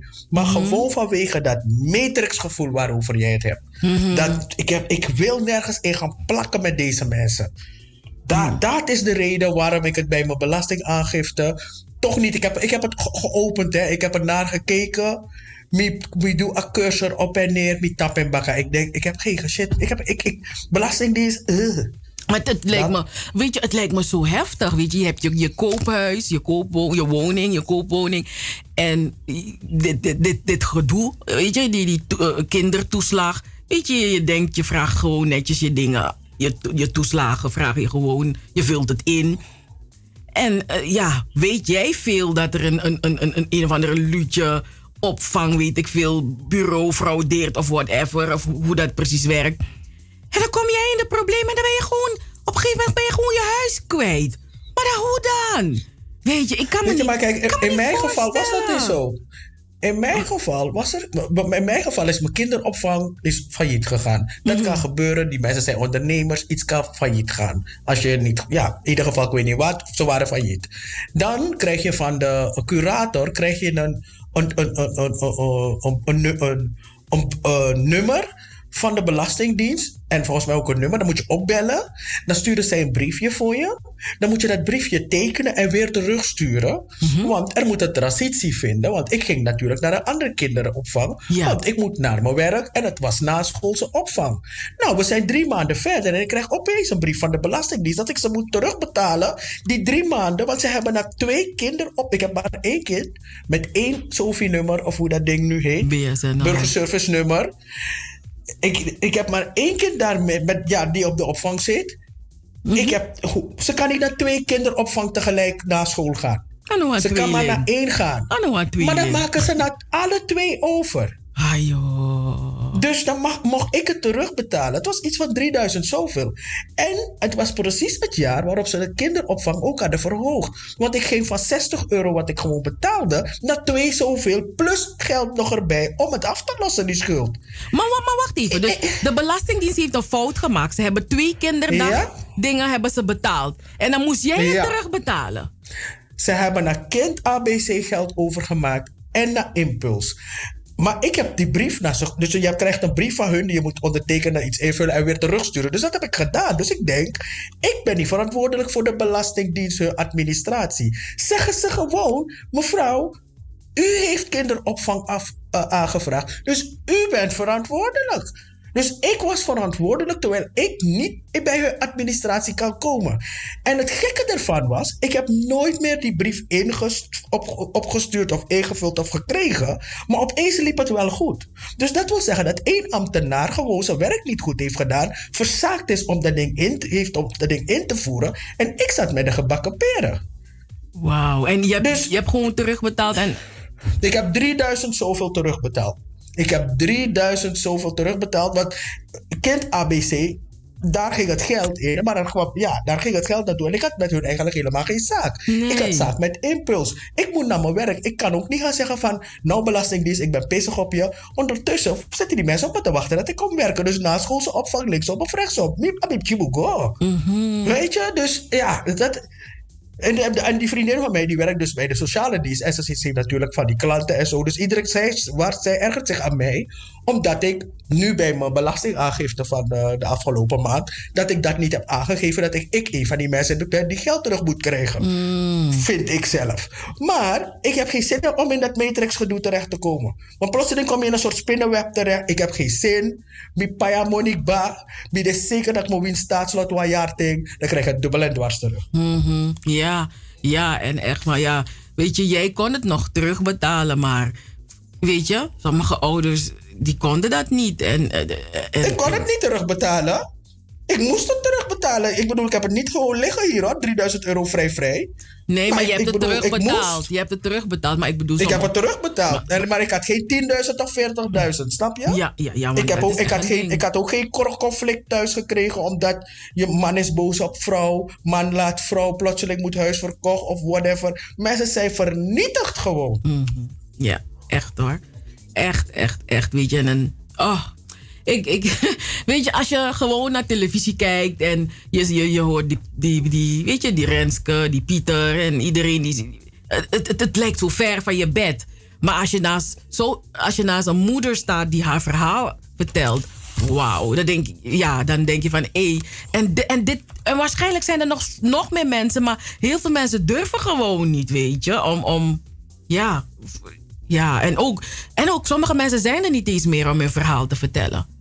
Weet je, want dat, Dat is, ook. dat is ook gebeurd. Mens- Er zijn mensen die zelfmoord hebben gepleegd. Je hebt anderen die gewoon een, een, een, een, een, een beroerte hebben gekregen. Of trouwens, die atitapu. Hé, luister nou. Eén ding. Probleem is probleem, maar financiële druk. Dus financiële druk, brieven van deurwaarder, incassobureau, mensen die je bellen, je moet betalen. Financiële druk is één boespa in de druk. Je maakt die brievenbus open, die dingen glijden zo eruit, flut, flut, flut. Je kan s'avonds niet slapen. Je kan s'avonds niet slapen. Gewoon niet. Nou, ik vind het echt grof schandaal wat ze met die mensen hebben gedaan. Hoor. Ja, ja. Ja, maar gelukkig dat, jij, ja. dat er mensen zijn als jij. en die gaan demonstreren. nee, gelukkig dat er mensen zijn die, weet je, de, ik, ik heb heel even met Renske gesproken. En zij, eh, eh, eh, zij zei. Name drop. Nee, Renske Leiden gesproken. En zij zei van voor hun is het al een doolhof. Laat staan voor, weet je, die, die ouders. En ehm, ik heb drie quotes heb ik, genoteerd. Van, ehm, weet je, je, probeert een paar dingen te noteren. En een van die ouders, die, ehm, die, eh, die zei van... eh, weet je, de menswaardigheid is ver te zoeken in dit systeem. Weet je, dus ze zien geen mensen. Ze zien een BSN-nummer. Weet je, ze zien een, een, een, een, een, een, een BSN-nummer. Je bent gewoon een BSN-nummer. Meer als dat ben je niet. En een andere mevrouw die zei van het feit dat ze eh, zo bezig waren om te kijken naar mensen eh, met een, een, dubbele nationaliteit, weet je, of migratie. Is het een mig- wat is het woord weer? Migratieachtergrond, weet je. Ehm, zegt ze, dat, dat, dat was voor haar. Jullie, jullie willen mijn identiteit kapot maken. Ik, ik ben wie ik ben. Ik ben ze zei van, ik is hier geboren. Ehm, de grootvader kwam uit eh, eh, ehm, de Molukken. Weet je, en zo gaat dat maar door. En dan heb je dan weer andere mensen die juist blij zijn dat ze een, een Hollandse achternaam hebben. Zodat. eh, En zij, zij hebben daar geen last van bepaalde dingen, want ze hebben gelukkig een Hollandse achternaam. Dan denk ik, ai my god, hoor, velen van ons hebben een Hollandse achternaam. ja, toch? Velen van ons, maar ja, het is toch belachelijk dat omdat je achternaam buitenlands ook klinkt, dan ben je meteen op een lijstje. Oh, vinkje, vinkje. Luister, nou, onze, tweede, onze, onze nieuwe voorzitter van de Tweede Kamer geeft het voorbeeld. Passing. Je heet eigenlijk Ushgelaga Tiga, Mhm. maar je noemt jezelf hoe je nu heet. Hoe heet ze? Hoe heet die voorzitter van de Tweede Kamer? Oh, ik weet niet. Ik ben, ik- ik- Bergkamp. Bergkamp. Bergkamp, maar ze heet eigenlijk Isgelagataga. Of zo een soort naam met een heleboel haas. Maar ze dacht van, I don't want that. Ik zie er toch blauw uit, dus ik noem mezelf Bergkamp. Is, is, is, die naam, is de naam van de moeder She's zeker? passing. De naam van Nee, de moeder? naam van de, ja, de naam van de ja, moeder of de man, I don't know. Oh, oké. yeah, she's just passing. Oh, Ze denkt bij zichzelf, het is veel makkelijker. Zo. In het leven. Baya, dat... Hmm, dat mi bom mi bem ne Jansen. Nou, maar vliet kan. Vliet, vliet kan, no? Vliet kan. Vliet kan. Ik bedoel, een vliet, een vliet is toch een klein beekje? Een klein beetje water. Vliet. Nee, maar dat, dat, Dus ze zetten die fan, die fan zetten ze toch, die fan van. Mhm, die Toch fan. zeggen ze van Vliet. Maar ik werk, m- m- een van mijn directeuren heette Arie Vliet. Hij heette gewoon Vliet. Hé, hey, nu ik erover nadenk, misschien is het je oom. Nee, als hij wit is niet. als hij wit is, is hij niet mijn oom. Nee, toch? Of niet? Hoe denk erover na? No, no, no. If I weet die daarna, dan is hij van de andere kant. Je weet toch, de, mm, de dominante groep. Maar ja, luisteraars, ehm, echt hoor. Dus ik, ik, ik denk bij mezelf van... Als u in uw familie of in uw, uw, uw vriendenkring... Weet je, hoe je poesrefi. Laten we er voor elkaar zijn. Snap je? En aan alles maar tak den tori. Weet je, en ik denk dat er ook heel veel stil verdriet is. Van mensen die, niet, die, die, die dat niet delen. Maar als u, als u wat merkt, toch? Je patrawa, hè? Je patrawa. Of, weet je, je, je go direct van... Hey, maar op jouw manier een beetje undercover je, je patrawa. Want uh, mensen hebben het moeilijk. Mensen hebben het echt moeilijk. Nou, we gaan, uh, we gaan naar een pokoe. We gaan naar, hey, we gaan naar onze grote vriendin Marilene. Lady Merra, Lady M. En de Three Horses met Peking Saonyang of Saonyang. Jema Peking mama.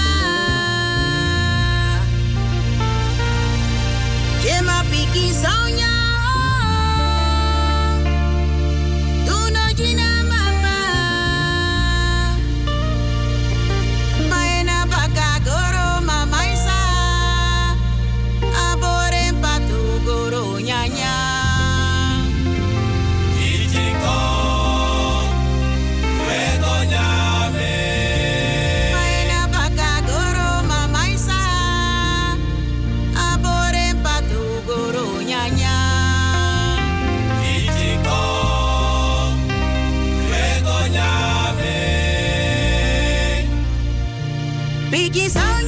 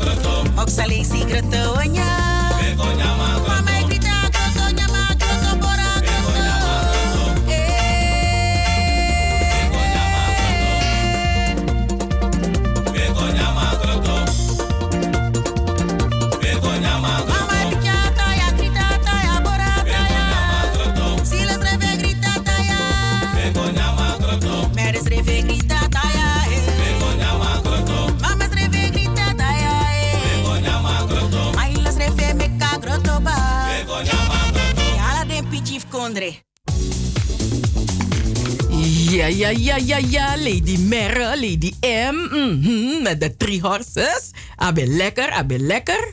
Ja, ja, ja. Adita, afgelopen zondag, de ochtend was ook lekker, no?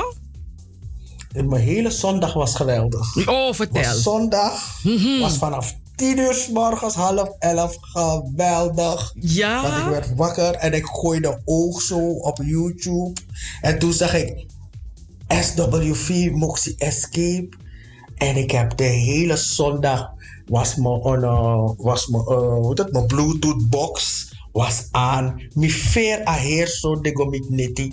En dan s'avonds was ik helemaal blij. Want toen zag ik corona bed op, YouTube, op Facebook. Toen was mijn hele zondag compleet. Ik heb een heerlijke muzikale zondag gehad. Ah, dus het was een lekkere moederdag. Mhm. Het was moederdag. Ik kreeg om twee uur een cadeau. Ja. You wanna, you, want- you, you uur- wanna share? Wat voor cadeau was het? Oh, ik zal je eerlijk zeggen, ik heb, op- oh, je weet, ik heb verschillende parfum. Dus eh, wat denken die mensen? Ze hebben gewoon nog een op extra fles van de fles dat ik al had. en ik heb, die, ik heb gezegd, luister, we gaan het erom ruilen. Dus ik ben, ik ben het gaan omruilen natuurlijk. Oh. Dus, Ja, maar dat betekent dat, het is een geur wat je lekker vindt. Dus dan dachten ze van, dat is maar een extraatje. Nee, maar kijk, ik bedoel, luister, parfum is een dure kwestie. Ja. Het is niet handig om maar één fles parfum te kopen, want dan gaat het op. Je moet gewoon verschillende hebben. En dan kan je verschillende spuiten. En dan ga je, doe je jaren met een fles parfum. Oh. Als je van iets houdt wat je niet... Dan neem je een oude toilet. Die kan je elke dag spuiten. Zo, geen probleem. Maar een parfum zelf, je moet verschillende hebben. Weet je hoeveel jaren je met een flesje parfum doet? Jaren. Maar if je hebt one homo. Sta je weer 100 zoveel uit te geven. Nee, dat nee. is waar. Dat, dat, dat, dat, dat is waar. Dat is waar. Nee, nee. Maar het, was, het, was, het was lief bedoeld, ja. Maar goed. Ja. waren heel aardig. Mhm. Ik vond het heel aardig van ze, want de een heeft het betaald, die ander moest het gaan ophalen. Oh. Dus ik vond het aardig. En wat ik eigenlijk een grof schandaal vond, is dat ik maar uit mijn bed moest gaan, mijn eigen kop, cappuccino moest gaan maken. Want ik kreeg niks. Oh, oké. Ik kreeg niks, hè? Gewoon niks. Ergens om half twee zag ik plotseling iemand aangesleept komen met een tasje en een cadeau. Ik dacht, ah. Dus ik dacht van, mijn preek van vorig jaar heeft niet geholpen. dus ik heb weer een preek gegeven.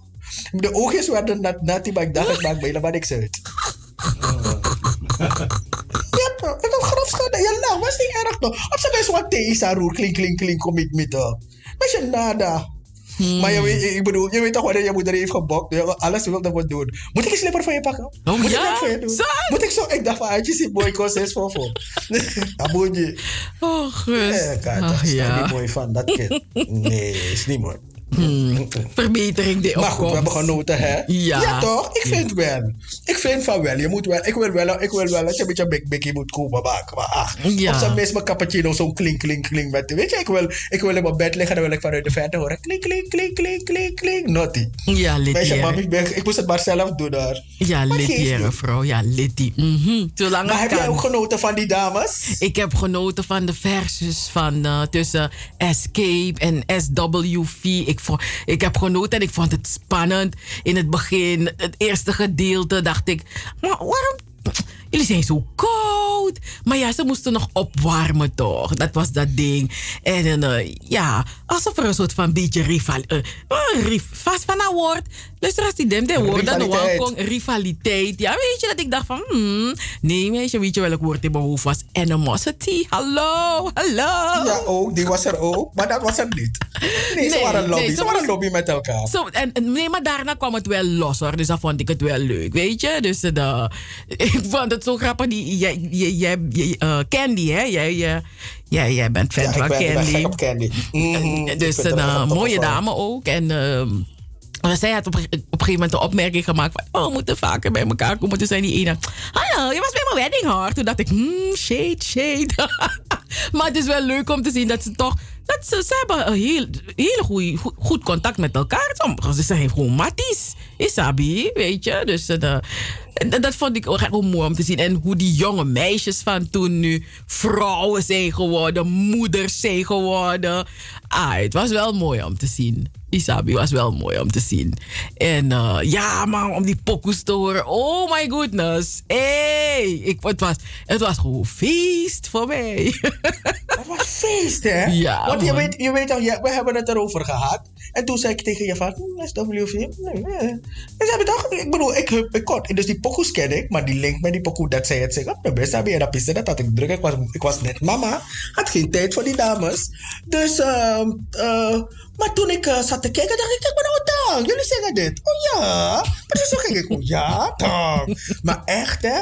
Maar ook toen ze begonnen, toen, toen ze begonnen met dat nummer van, dat nummer van de Clark Sisters. Am I, Am I Living in Vain. Maar ik, dat liedje, er verschillende artiesten zingen dat liedje Mhm. natuurlijk. Dus dat liedje ken ik. Maar iedere keer als dat liedje begint, Michael Jury. Maar wanneer dat liedje eindigt, dan word ik zo, voel ik me zo warm van binnen.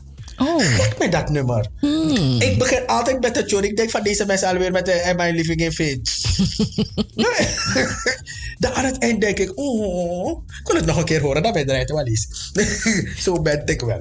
Nee, ze waren leuk. Ze waren echt leuk. Kijk, uh, vorig jaar had ehm, BET Her, die hadden een soort special ook over ehm, muziek, uh, R&B muziek from the 90s, weet je. En dat, dat vond ik, wat ik leuk daaraan vond, is dat die artiesten dan vertelden hoe dat nummer tot stand was gekomen.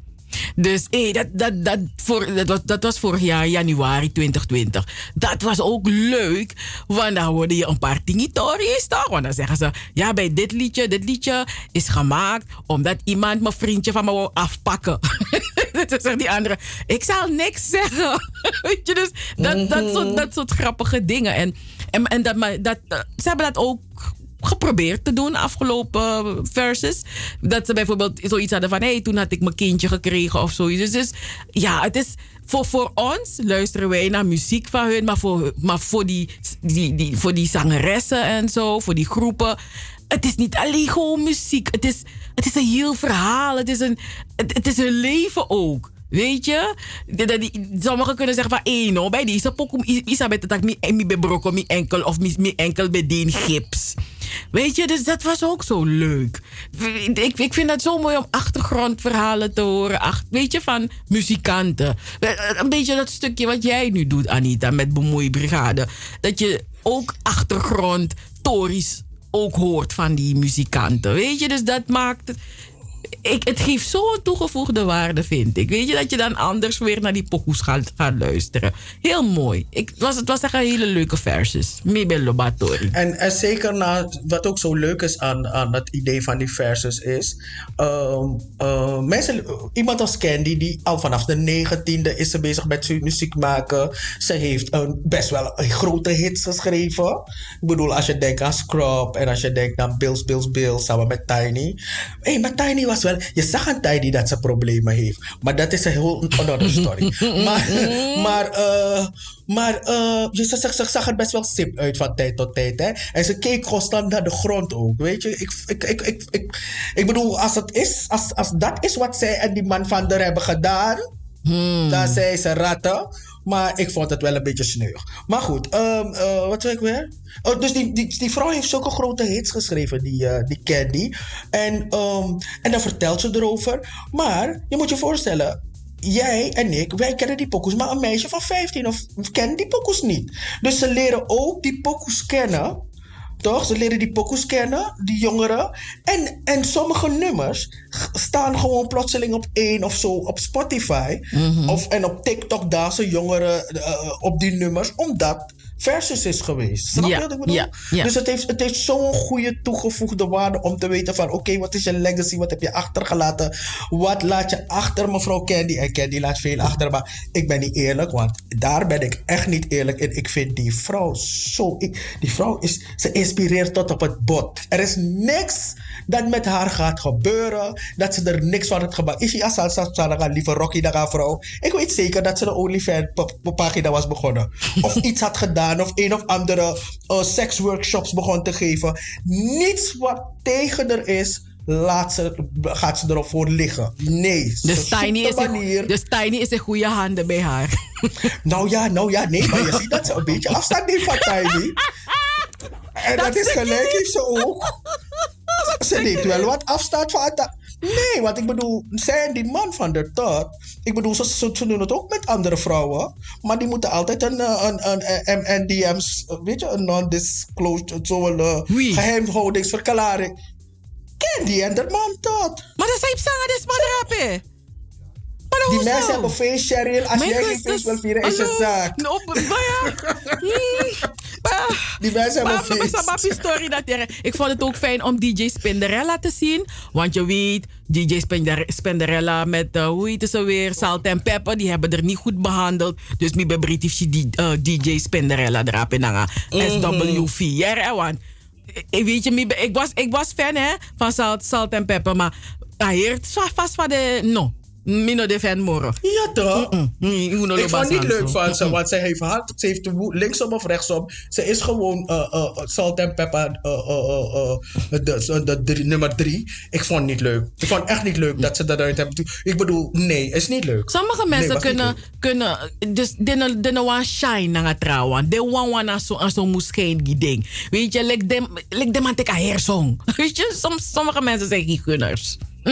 Zijn- Maar het was al vanaf het begin was het zo. Eigenlijk was het vanaf het begin van Salt en Pepper zo dat ze er niet zagen zitten eigenlijk. Ja. En er was voor haar was er ook al iemand anders. Sommige mensen willen alleen het podium hebben. Iemand anders op het podium wordt het podium te druk voor ze. Dat nasa niet. Asa, asari zo, jere, asari zo. Maar gaan wij genieten van eh, onze eigen verses nu? Dan gaan we luisteren naar Ja, SWV met Rain. En daarna komen we. En, en daarna erachter, meteen erachteraan Escape met Who Can I Run To? Hallo!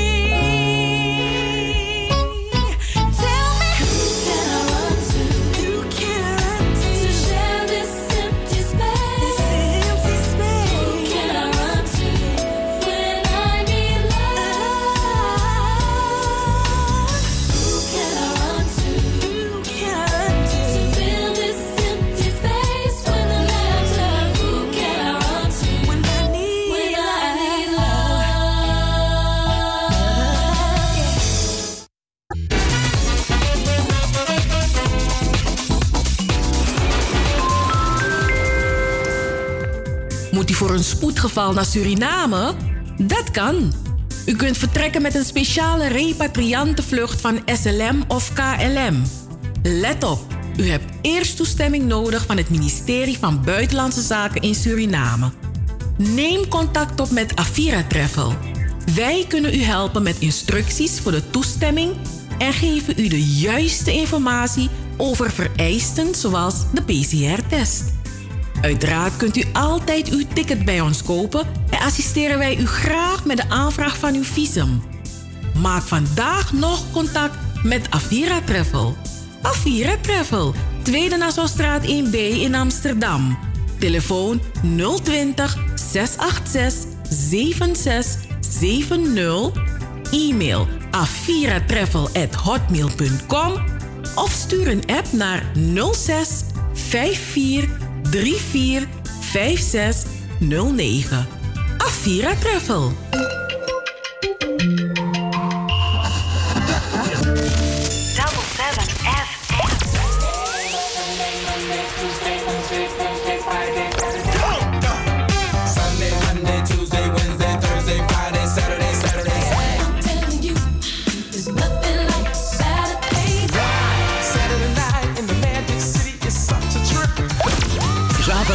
Van 4 tot 7. Amsterdamse weekendradio met een Surinaam sausje. Hey, hey, hey, hey, hey. Double 7 We're here to stay. To stay. De meezinger van deze maand. Maand, maand, maand, maand.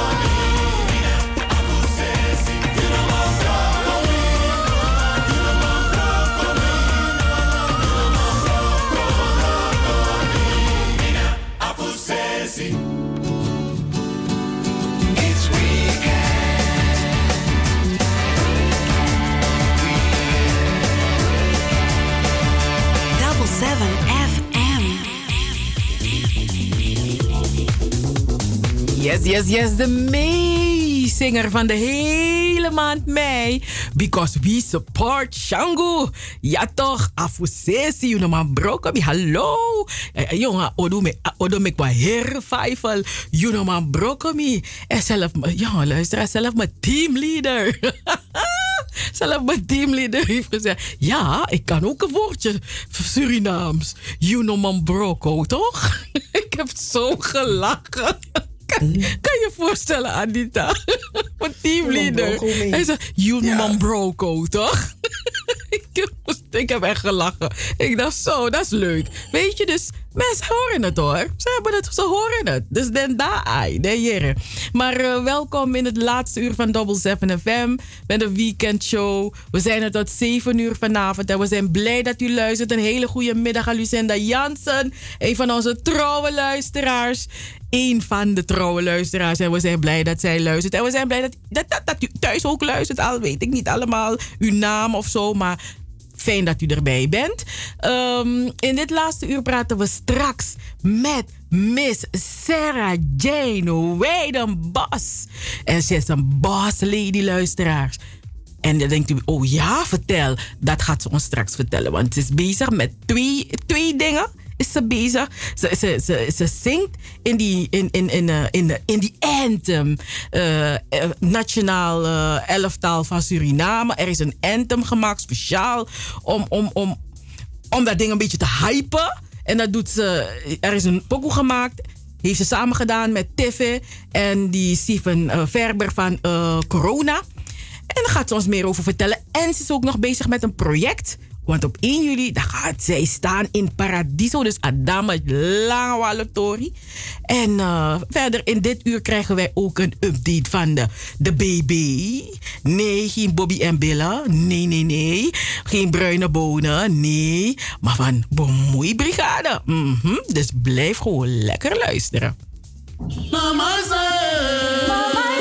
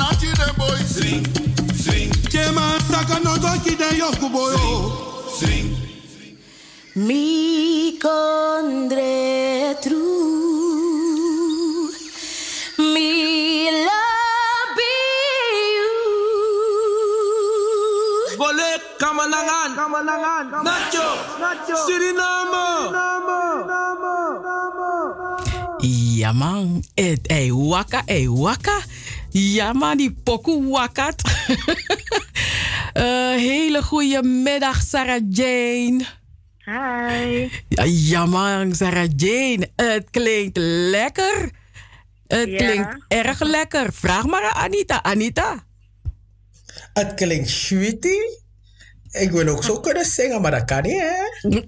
Ik kan maar één zo mooi zingen en dat is Sergej. Ja, man. Mhm. En, Anita, weet je, jij, bent van de fanclub van... Je weet iemand, hè? Ik, ik ben van de fanclub van eh, Sarah Jane. Mhm. Ai boy, en al jaren. Dus Ja. deze neppen. Hé, al jaren, no man. Sarah Jane. toch, Sarah Jane, je weet het nog, toch? Ja, Mhm. ja, ja, ja, ja, ja, man. Mhm. Maar eh, ja, welkom in de uitzending van Double 7 FM. Eh, ja. man. Hey, vertel ons. eh, hoe is dat gegaan? Eh, want ik zie, ik zie namen hier. Patrick Tevreden, Tiffy, eh, Steven Verber. Ze hebben je gewoon gebeld van... Hallo Sarah Jane, we zijn bezig met een anthem. Eigenlijk wel. De jongens, de heren van OG Explosion, die hebben mij benaderd om, om ook deel uit te maken van dit project. En ja, eigenlijk was het voor mij niet, niet eh, heel veel nadenkwerk en zei ik gelijk ja.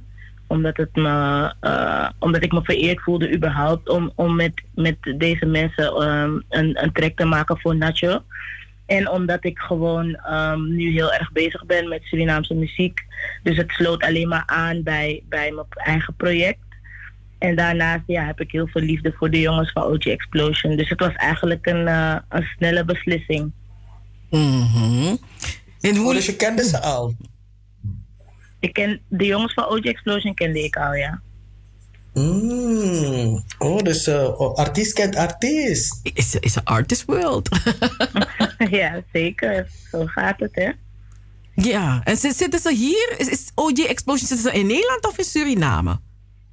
Nee, ze zitten in Nederland. Oh, ze zitten in Nederland. Oké, ja, oké, ze zijn in Nederland. Oké. En eh, nou, hoe, hoe, hoe gaat dat? Hoe, loopt zo'n proces? Want ja, je ziet al die verschillende, en vooral corona, iedereen is afstand. Op afstand doen mensen dingen. Hoe, hoe Mhm. heb jij jouw bijdrage kunnen? Hoe heb jij dat gedaan, aangepakt? Eh, nou, ik, heb gewoon, ik ben gewoon eh, naar de studio gegaan van die jongens, waar zij veel werken. Ehm, en daar eh, heb ik gewoon mijn ding kunnen doen. Er, er is ook natuurlijk een clip eh, geschoten tijdens de opnames. Ehm, dus terwijl ik aan het opnemen was, eh, was er ook een camera bij. En eigenlijk is het, was ik alleen met de producer op dat moment in de studio. Dus de- er was sowieso voldoende afstand en niet te veel mensen in één ruimte. Maar ehm, toen, ik in de, toen ik mijn opnames kwam doen, toen was, stond er al heel veel. Er was al heel veel gedaan. Ehm, ik moest alleen nog mijn bijdrage leveren eigenlijk. De rest was al gedaan. Dus voor mij was het eigenlijk snel ehm, eh, mijn gedeelte toevoegen, wat koortjes toevoegen. En toen was het nummer eigenlijk, moest het gemixt worden en gemasterd worden. Dat doet de producer dan. En toen eh, ja, was, het, was het nummer klaar. Maar wa- was het je eigen bijdrage of was er al een. Was het al uitgeschreven van dit, dit wordt jouw gedeelte of had je nog een eigen inbreng? Ja, er was, er was sowieso wel al een concept. Ehm, dat was al uitgewerkt. Maar ehm, eh, ik heb wel mijn input kunnen leveren. Vooral aan het einde ehm, was het idee om, om, om met die tekst te eindigen. Maar de, de invulling ervan heb ik zelf verzonnen.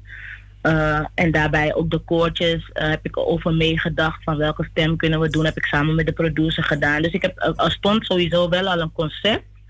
Maar ehm, ja, er was vrijheid voor eigen inbreng wel.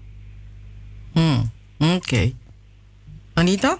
Want dat, de- nee, want dat, dat, dat, daar, was ik ook nu, daar was ik ook nieuwsgierig naar. Eh, of volg jij Nacho in Suriname? Of volg je dat, de verrichtingen van het Surinaams elftal? Ehm, als ik kan. Ik heb, ik heb nog niet alles kunnen volgen, maar wanneer ik tijd heb en wanneer ik er ben om het te zien, dan kijk ik zeker.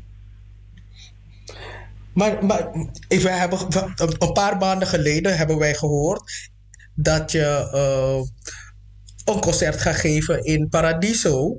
We hoorden het, eh, we waren ergens en iemand liet je naam vallen en met het idee, later zagen we een persbericht. En maar toen, ik, ik denk, Sarah Jane, die zingt toch een beetje, zingt toch funk? Dus van waar die overstap? Ehm, eigenlijk is het geen overstap, maar eh, een soort terug, een stap terug naar waar ik begonnen ben.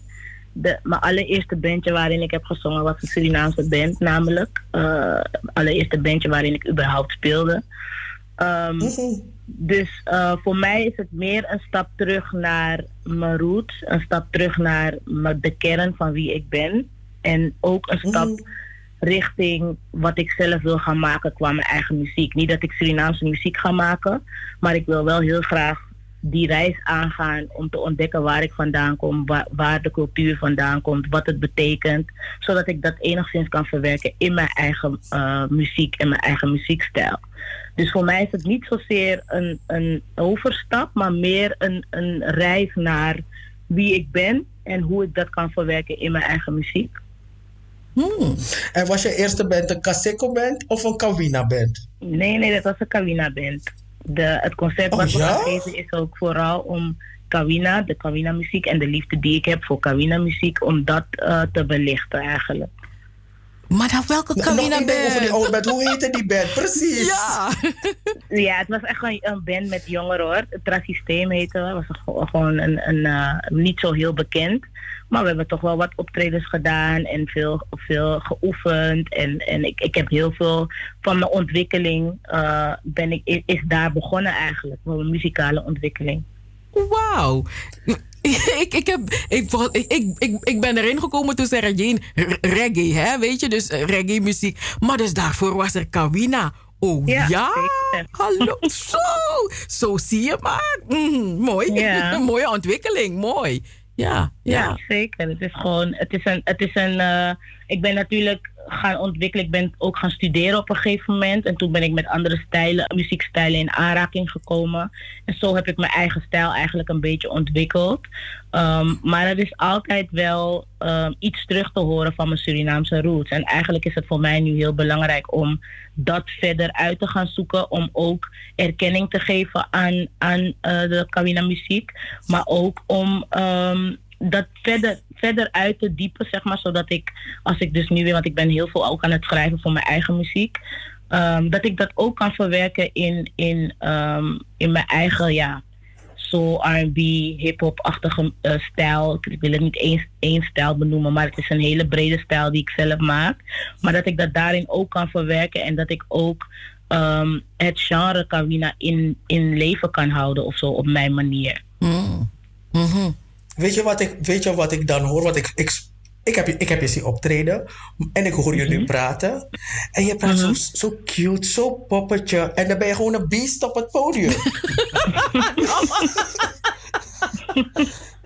Want je praat nu om en zo een poppetje, poppetje, zo lief, lief. Ik denk, nee, dit heb ik niet op het podium gezien.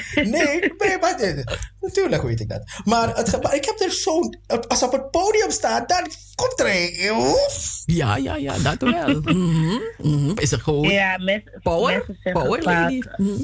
Of tenminste mensen houden ervan om te zeggen van op het podium, ehm, dan heb ik, ben ik een alter ego, wat, dat, wat soort, dat soort dingen. Maar dat, dat zeg ik dan niet. Ik, ik, voor mij is het meer dat ik op het podium echt mezelf kan zijn eigenlijk. Dus voor mij, als ik op het podium sta, dat is gewoon mijn wereld en ik kan daar gewoon lekker doen en laten wat ik wil, omdat ik bepaal, zeg maar. Dus ja, dat is dan een, een soort reflectie van wie ik ben. Eh, in ieder geval, we love it. Ehm, Paradiso, 1 juli. Het is een Kawina, is een Ka- Ka- Kawina concert. Ja, klopt. Ehm, ik heb eh, samen met eh, Marlon Francis, Mr. Jetfly, wij, eh, hebben we het initiatief eh, genomen om, ehm, om de Kawina muziek dus in, in, het, in het positieve daglicht te zetten, om het de erkenning te geven die het verdient. En eigenlijk een beetje om al mijn favoriete liedjes uit die tijd, ehm, uit mijn, mijn tijd, zeg maar, mijn jeugd, om die ehm, eigenlijk weer nieuw leven in te blazen. En dan op mijn manier, hoe ik dat zou doen. En een waardig concert te geven, een waardig podium te bieden. Ehm, en dat gewoon echt in een concertvorm neer te zetten. Dus we zijn daar nu druk mee bezig met de voorbereidingen. Om alles eh, helemaal mooi aan te kleden. Om het geluid goed te laten zijn. Om de beelden, eh, zodat we het ook goed kunnen registreren.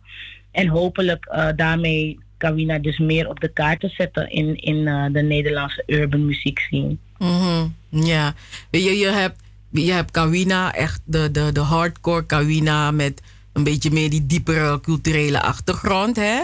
Maar je Mhm. hebt ook die gewoon die Prisiri Kawina, hè? Dus, dus Ja. eh, ik, ik, dat, dat gedeelte waar, waar, wat velen van ons kennen. Ehm, Ja. ja. En wat, jij, wat, wat, wat we voornamelijk zien, hè, is dat, dat je ons meeneemt in ook muziek dat er al is. Ja, zeker. Dus eh, kunnen we ook een paar nieuwe pokoes verwachten? Hoe, hoe, zit dat? Ehm, ik kan nog niet heel veel inhoudelijk zeggen over wat, eh, wat er gaat komen. Het enige wat ik wel kan zeggen is dat het zeker een, een, een soort, wat we, wat we dus al online hebben gezet, dat komt allemaal terug in het concert. Dus dat zijn vooral eh, de liedjes waar ik dus mee ben opgegroeid van La Rouge, maar ook de Bigisma eh pokoes, de Mocho pokoes, um, Ondrofini. Dus mijn eigen ehm, voorkeur, zeg maar, en mijn eigen eh, muziek waar ik veel naar luisterde. Maar we gaan, we gaan zeker ook proberen om ehm, niet alleen de jongeren aan te spreken, maar ook de wat oudere generatie. En om zoveel mogelijk kanten van de Kawina te laten zien. Dus niet alleen de Prisiri kant, zoals je die net benoemde, maar ook een beetje eh, de, de culturele kant, zeg maar. Dus de Winti kant. Ik heb bijvoorbeeld, er zijn bijvoorbeeld nummers die we, die we ehm, in een eigen jasje gaan steken. ehm, om te laten zien waar de cultuur eigenlijk vandaan komt en hoe dat klinkt. Dus we, we, we proberen zo veelzijdig mogelijk alle kanten van Kawina te belichten. Stara je had winti pokoes zingen beetje, die winti gaat een beetje in de war raken. Nou, ik ga niet per se Winti Pokoe zingen. Ehm, maar we gaan wel eh, proberen om, om het te verwerken in de show. Want het is wel iets wat, wat, de, wat deel is van de cultuur. En wat gewoon ehm, heel, wat hele mooie muziek is, vind ik persoonlijk. Dus ehm, ja, we gaan wel proberen om het... Om, want het hoort gewoon bij onze cultuur, weet je wel. Dus het is wel belangrijk om te laten zien waar het vandaan komt, vind ik. Dus ehm, ja, we gaan het zeker wel aanraken. Hmm, ik ben nu, hey, Anita, ik, ik, ik heb nu al zin ik, erin. ik ben ook dus, ik heb er ook zin in. Ik ben benieuwd naar met welke, welke muzikanten wordt die show Nou, gemaakt? daar kan ik wel zeker wat over zeggen. Ehm, we hebben echt geprobeerd om een hele ehm, blend te maken in de band van echt alle muzikanten uit alle bandjes van die tijd. Ik kan bijvoorbeeld verklappen dat de Bangiman van OG Explosion die zal meespelen. Maar dan heb je de Kotti-man van ehm Ondrofini. Uh, je hebt de bandleden van La Rouge. Dus we hebben echt een, een, een collectie gemaakt, een all-star band. We noemen het de Black Excellence Band. Van alle verschillende ehm, bandjes die, die in, onze, in mijn tijd dan eh, die bekend waren. Die hebben we gevraagd om mee te doen aan dit concert. En ze waren allemaal super enthousiast en ze gaan het dus allemaal doen. Dus maar het wat wordt bedoel je met hele mijn tijd toen je toffe- 17 was? Wat zegt u? Je, je bedoelt toen je 17 was, mijn tijd, dat bedoelde je? ja, precies. Ze is nog heel jong, hè? Nou, ik ben Nee, eh, eh, vorige maand 35 geworden, dus zo jong ben ik niet meer hoor. Oh, je laatste jaar als jongere. je bent jongere tot je 35 Geniet ervan, Sarah Jane. Mhm. Ja, ga ik zeker doen. Nee, maar wat ze zei uit mijn tijd. Maar, ik, maar- en ik kan het me ook voorstellen, want ik hoor bandjes als La Rouge. eh, ik hoor OJX. En die, het- ja, dat, dat is zo'n 20 jaar geleden, 15 jaar geleden. De man. Ja, ja waren ze, ze waren zij ook jong. En dan hadden ze hun fans.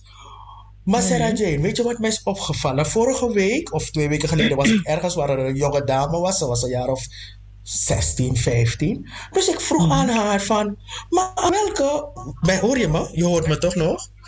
Ja, ja, zeker. Welke eh, jongeren... m- Weet je waarom ik je dat vraag? Omdat mijn koptelefoon is uitgevallen. Welke jongeren... art- welke jongeren... eh, ve- oh, Kaseko of Kawina artiest volg je nu?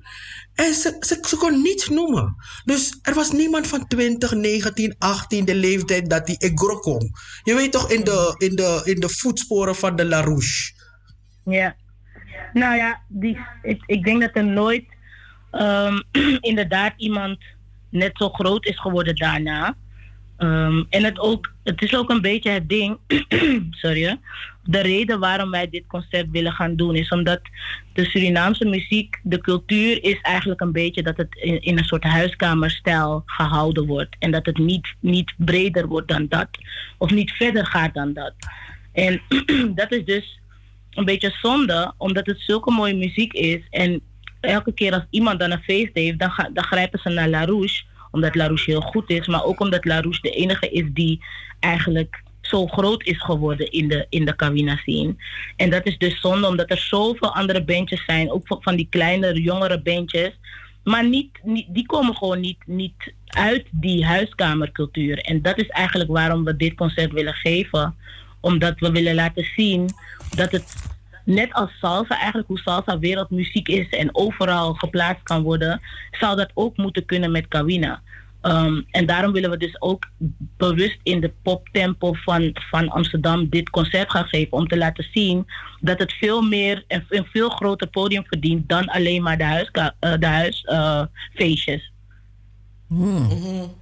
Ja, ja, nee, eh, ik, ik begrijp het helemaal. Een mooie ambitie. Ja, ja, en het, het- ik hoop niet dat het alleen op eh, de 1 juli zal zijn, maar dat het, eh, eh, weet je, lifting up, it's lifting up. Als aan een raketvermogen heeft het hier, weet je. Dus eh, ik denk dat dat het begin is van iets prachtigs.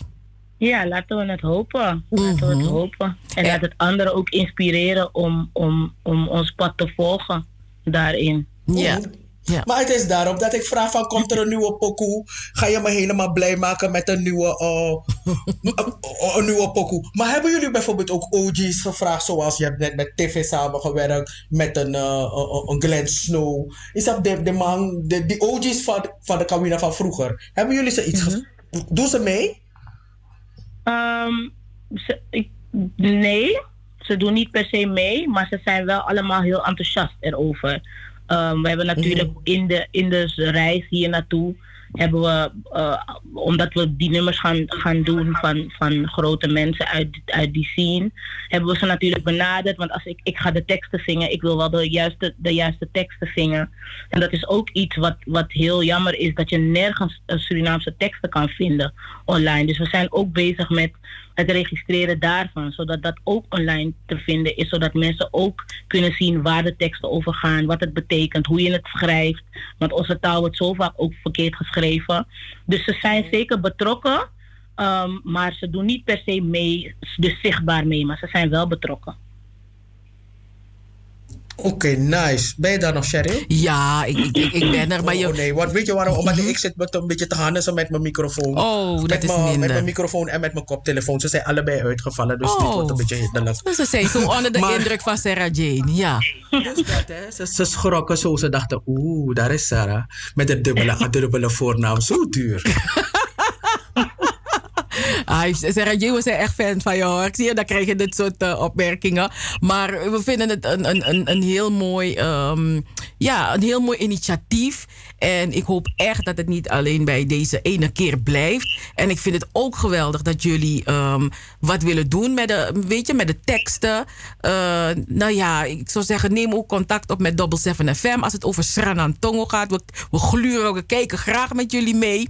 Want eh, Ja. wij, wij zien ons, wij, wij zijn ook een beetje de, hoe zeg je dat, de, de, de, de, de bewakers De van de taal. De bewakers ook van de En de taal. aanjagers, we jagen aan. We jagen aan. We jagen mensen aan van, ja, ga doen. En er, je ziet dat er heel veel mensen dingen doen met die taal. Oelop zo. Ja, man, Mm, prachtig.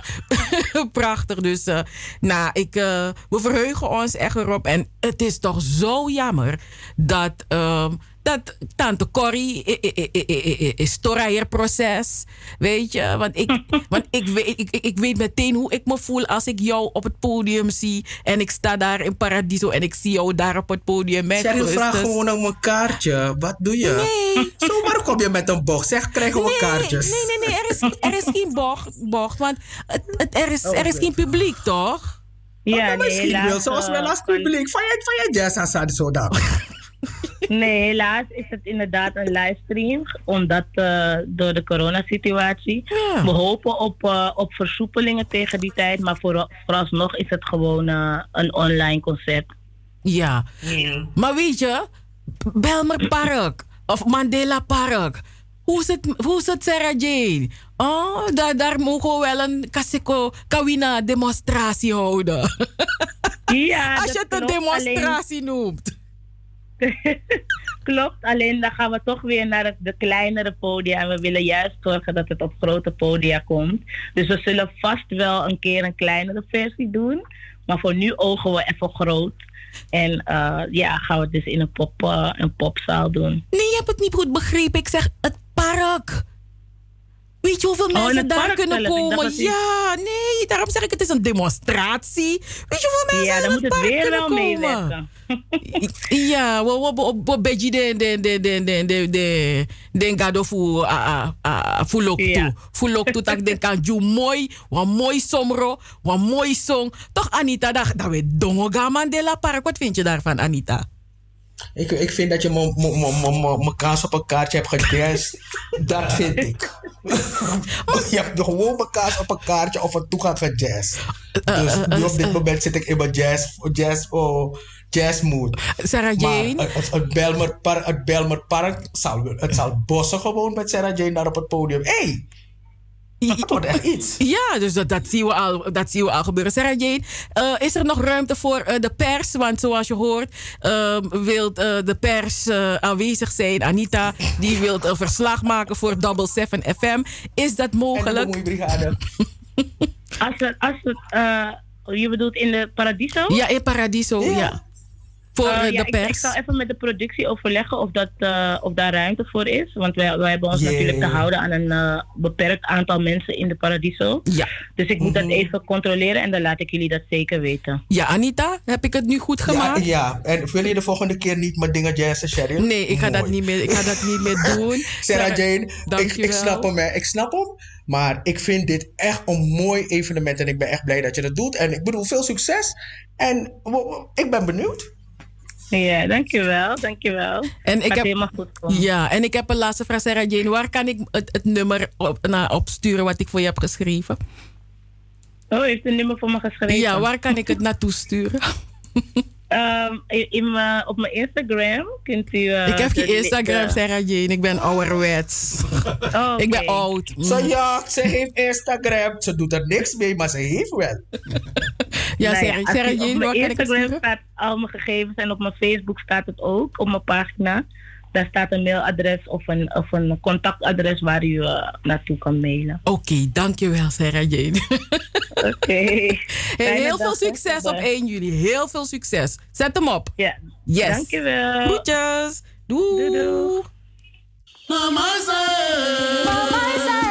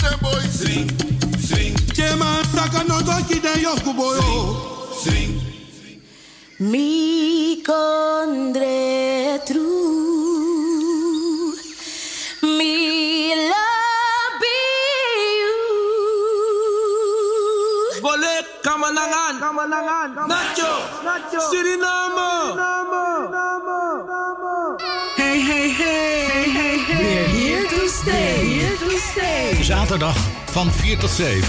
Amsterdamse weekendradio met een Surinaam sausje. Double 7 FM, een productie van Stichting Between the Lines. Hey, hey, hey, Double 7 FM, we're here to stay. We're here to stay.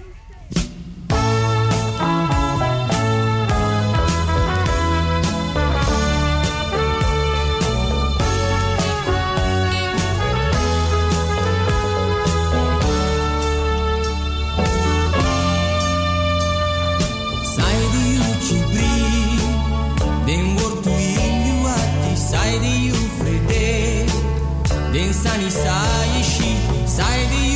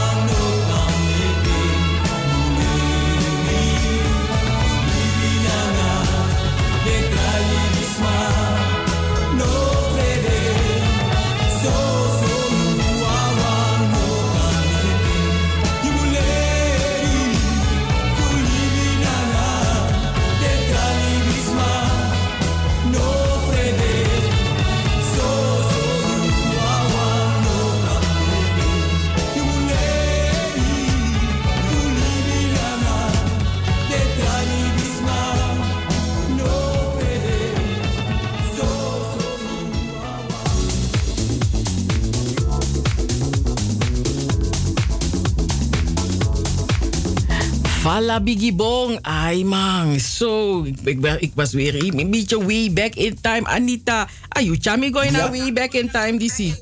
Hoe dat correct? is een meezinger, is een meezinger. Het is een meezinger van La Biggie Bong, man. Ik had die tekst helemaal uitgeschreven, want ja, het is best wel een moeilijk liedje. Vooral op dat stukje van Leti wa Biggie fire voor desi pina tapase kasabi pdo so de. Ja, maar dat- ik, ik, ik, zie me nog in de derde mulo het helemaal uitgeschreven.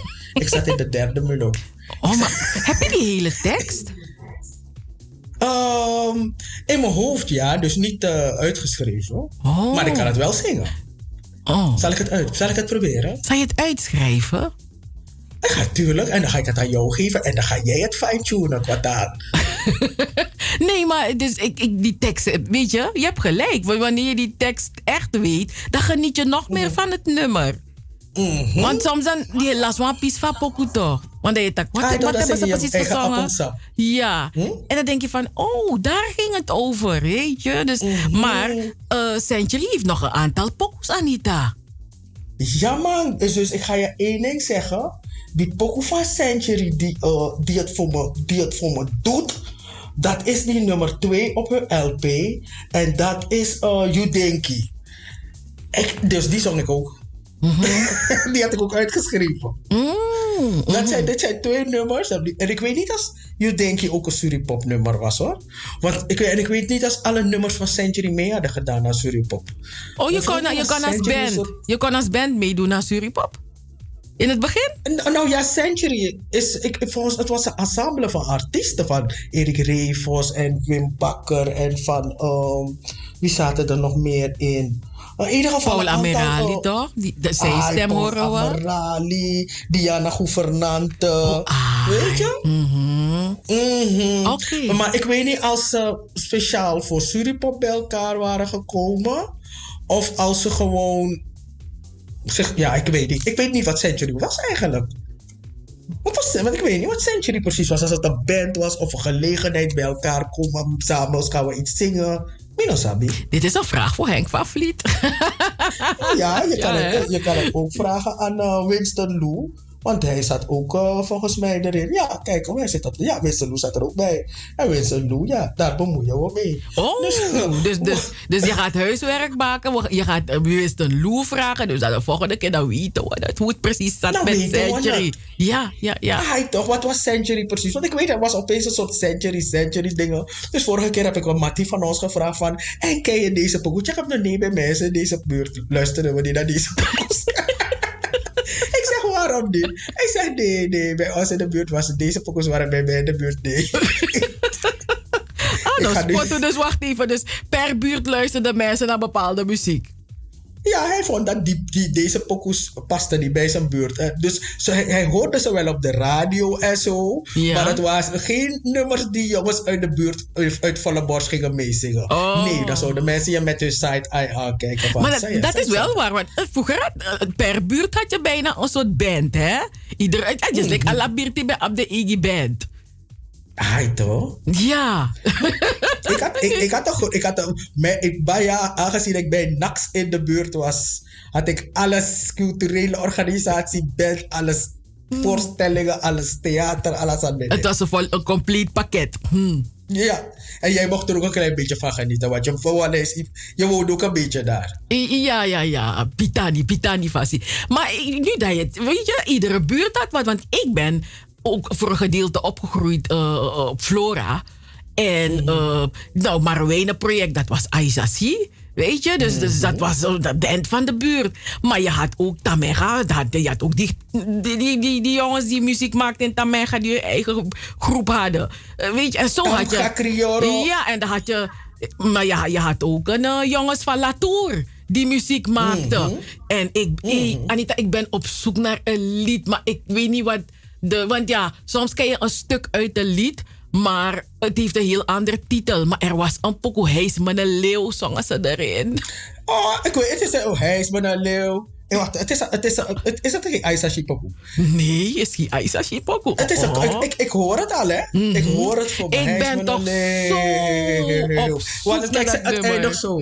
Het eindigt zo. eh, het refrein of, of die bridge of wat het is. Het eindigt zo. eh, hij is maar een Toch? luisteraars. Je laat me nadenken. Wie zingt die pokoe maar een leeuw? Laat me kijken Het wa- ze waren- ze waren die jong. direct die naam geven. Ze waren toen jong. Het waren jonge jongens. En eh, er was een soort... ehm, was het geen Maculent Transport? Was het Maculent Transport die ze, die ze ook sponsorde? Aan de, aan de, aan de Latourweg was er ook een soort eetgelegenheid. En daar kon je die jongens ook vinden. Maar ik weet het. Hij is mijn leeuw. Auw. Hij is mijn Hey. Alleen, dus weet je hoe lang ik op zoek ben naar dat lied? Ik denk, welke band is het? Ik kan het niet op YouTube vinden. Ik kan het nergens vinden. Ik denk, waar zijn ze? Wie waren ze weer? Dus een... Ik weet ehm, niet wie ze waren, maar, de- maar ik weet zeker dat ze nu zitten te luisteren en lachen zo. ja, dus, Stuur een app naar 0641559112 Ja, als je weet wat hij is met een leeuw in welk liedje dat voorkomt. Ja, maar Hij is met een leeuw. dat, dat, dat, dat gedeelte had een effect op mij. Net als eh, Cisco en zijn tong song. Dat tong, dat tong, Mhm. tong song. Die, hij is met een leeuw, had dat effect op me. Ja? Nee. Nee, maar het, was, het, waren, het waren geweldige tijden. Maar ja, dat zeg ik omdat ik in die tijden heb geleefd. Maar het is Nog in leuk. diezelfde tijd, in diezelfde tijd als Sarah Jane. In mijn tijd. Dus Onlangs. Dat, dus dat, hè? Ja, nee, maar... eh, maar ja, dus ik hoop dat luisteraars het, het, het naar jou sturen, Anita. Dat ze jou die tip geven. Welke... kou- Het waren jonge, jonge Maar mannen. is het geen... Is het, is het geen... Is het niet, eh, is het niet die pokoe die doorgaat? Je broeia me, je lauw me, je zieke me. Ah, boy Jolly, maar wie zijn naar huis gegaan? Maar ik erbij en weet ik veel en Roy. Te zeker zeker, je broeia me, te wa- wa- wa- je broeia me. Volgens mij is het die pokoe. Nee, nee, nee, nee. Nee, is het dat het niet? Nee, uh, uh, uh, nee. Are you sure? sure? I am very sure. Mhm, I am very sure. Want dat was ook uit de tijd van Radio KBC.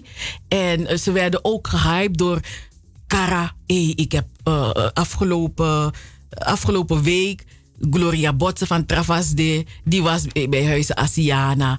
En eh, Mhm. die, eh, ik, ik ben wel geschrokken toen ik de heer Karamatali zag. Ik ga niet voor hij is oud geworden, hè? En klein, Hij hij is een heel klein mannetje geworden. Ik ben echt geschrokken. Ik dacht, is dat de heer Karamatali? Maar ik weet dat die Kaseko band, die dat, die, die Kawina band, die dit nummer zong, en hij is met een leeuw, dat zij ook, weet je, toen gehyped werden door KBC. Dus ehm, ja, Ik ben ik hoop echt dat echt luisteraars jou die tip kunnen geven welke groep het was. Niemand tipt me. Ik ben tiploos hier zo. Tip me dan. Wie zegt hij is met een leeuw? Ja, ja de, luisteraars, stuur een tip naar Anita, zodat we niet naar de tippelzone hoeven. Maar we tippelen niet graag. Nee, nee, nee, we willen niet We tippelen. doen het alleen maar als het moet. Want dan doe ja, want dan gaan ze zeggen: nee, jouw tijd is te te ver geleden. Nee, we gaan niet tippelen. Nee, maar ik hoop dat we het volgende week, ik hoop dat de luisteraar ons blij kan maken. Want luisteraars, ik ben al vijf jaar ben vijf jaar op zoek naar dat liedje. Dus help me. Want dat is nou een soort, is een quest. Mhm. Snap je Het wat blijft maar bij dat Ja, hangen. het blijft Hij maar is een leeuw. Ja, hij is een leeuw, ja. Dus nou. maar Anita, BB-update, want we leven nu nog BB niet. update, wat is er? Wat is er nu op de bemoeibrigade? Wat is er nu op de bemoeibrigade? Nou, het gesprek dat ik heb gehad de vorige week met Erik Koster. Vorige week vrijdag naar Rotterdam gegaan en met Erik Koster gepraat. Hij praat heel zacht. Je moet bijna je oor bij zijn mond leggen. En het is niet iemand die uitgebreid, weet je, grote woorden gebruikt. En weet je, heel timide eigenlijk.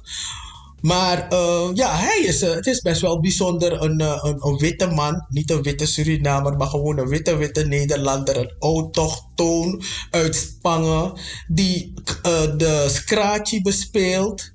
Gewoon vrij, vrij. En je vraagt aan hem, wat voor band? Bent u een showman? Ben je showman? Wat ben je? En hij zegt, mm Maar dan als je die man achter die straatje ziet, dan zie je die man. Dus je ziet die man zijn hoofd zo schudden, zijn, zijn lijf. En dat gaat mij sekerisch, daar niet van. Hij doet het wel een beetje met beleid. Maar je ziet dat allemaal enjoy apoku. Maar dat zie je ook in dat filmpje. Zie je ook meneer Lapar met zijn, eh, met zijn trompet. En meneer Lapar is zo'n bijzondere man. Behalve dat hij de vader is van Wijnaldum die voetbalt. Is dat niet toch? Het Nederlands elftal. Is die man een geweldige het? saxofonist. En eh, ja, het is een geweldige man. Maar het is geen man die met... Dus die man denkt bij zichzelf... Ik zeg, meneer Lapar, mag ik u vragen bellen voor de bemoeibrigade? Mag ik u interviewen? Ja, maar die man zendt het maar naar alle kanten. Die man denkt bij zichzelf... Nou, poko me wat play. Die ik wat tak tak leggen. Maar mi wat tegen, maar tak meneer, het is voor de culture. Net zoals uh, uh, Sarah Jane het voor de culture doet. Voor de culture moet u het doen. Dus ik, ik blijf ook vragen hoor. Want ja, meneer Lapar, als je het hebt over Kaseko, geweldig. Maar ook natuurlijk, zoals ik net heb gezegd, Erik Koster. Boeroe noemen ze dan Boeroe. Maar uh, Alawetisma of wit wetisma, dat ze dan hebben de bijna Boeroe. Ja, ja, ja, ja. Dus de ene boer is de andere boer niet. Ik moet de Kamara groeten. Kamara groet. Kamara luistert dat dubbel 7 FM. Tje.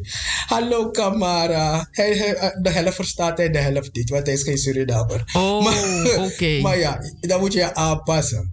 Maar ehm, ja, eh, ja ik, vond het, ik vind het wel leuk eh, dat Erik Koster, eh, dat ik hem voor de microfoon en voor de camera heb kunnen krijgen. En dat hij het verhaal van Master Blaster heeft verteld. En ook natuurlijk zijn, zijn journey met de kawina, met de, de muziek, met de scratchje bedoel ik.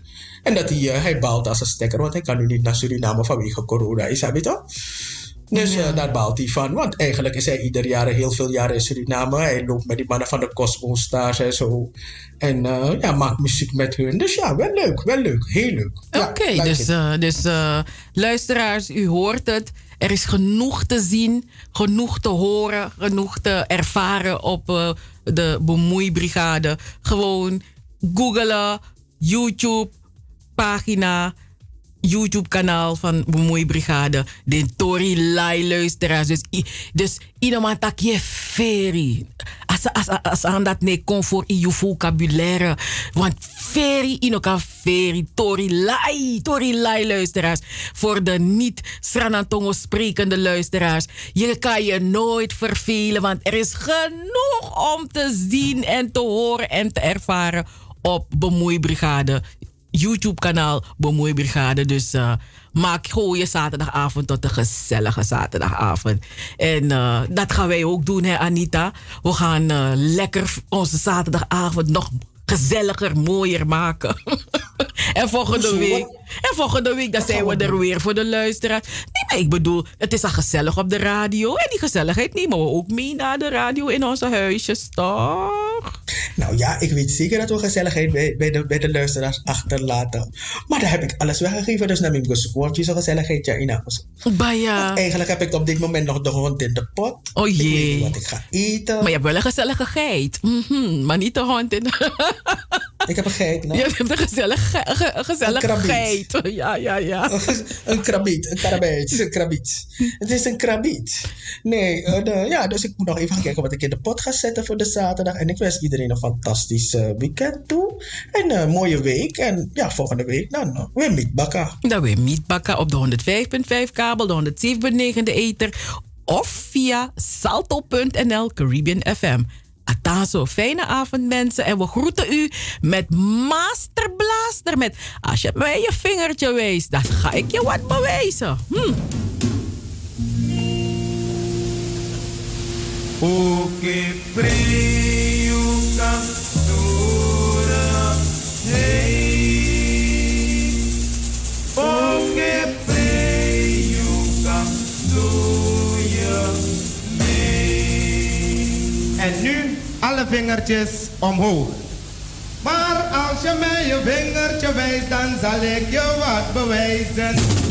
Als je mij je vingertje wijst, dan zal ik je wat bewijzen. Als je mij je vingertje wijst, dan zal ik je wat bewijzen. Als je mij je vingertje wijst, dan zal ik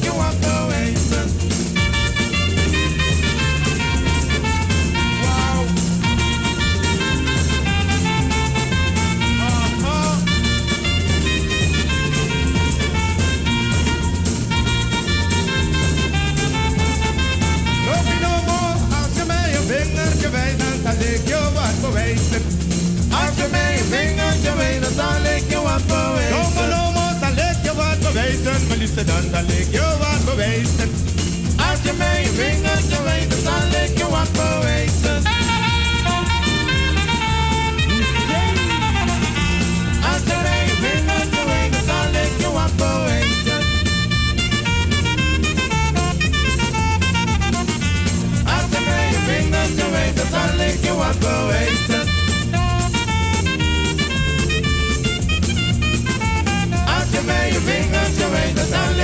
I've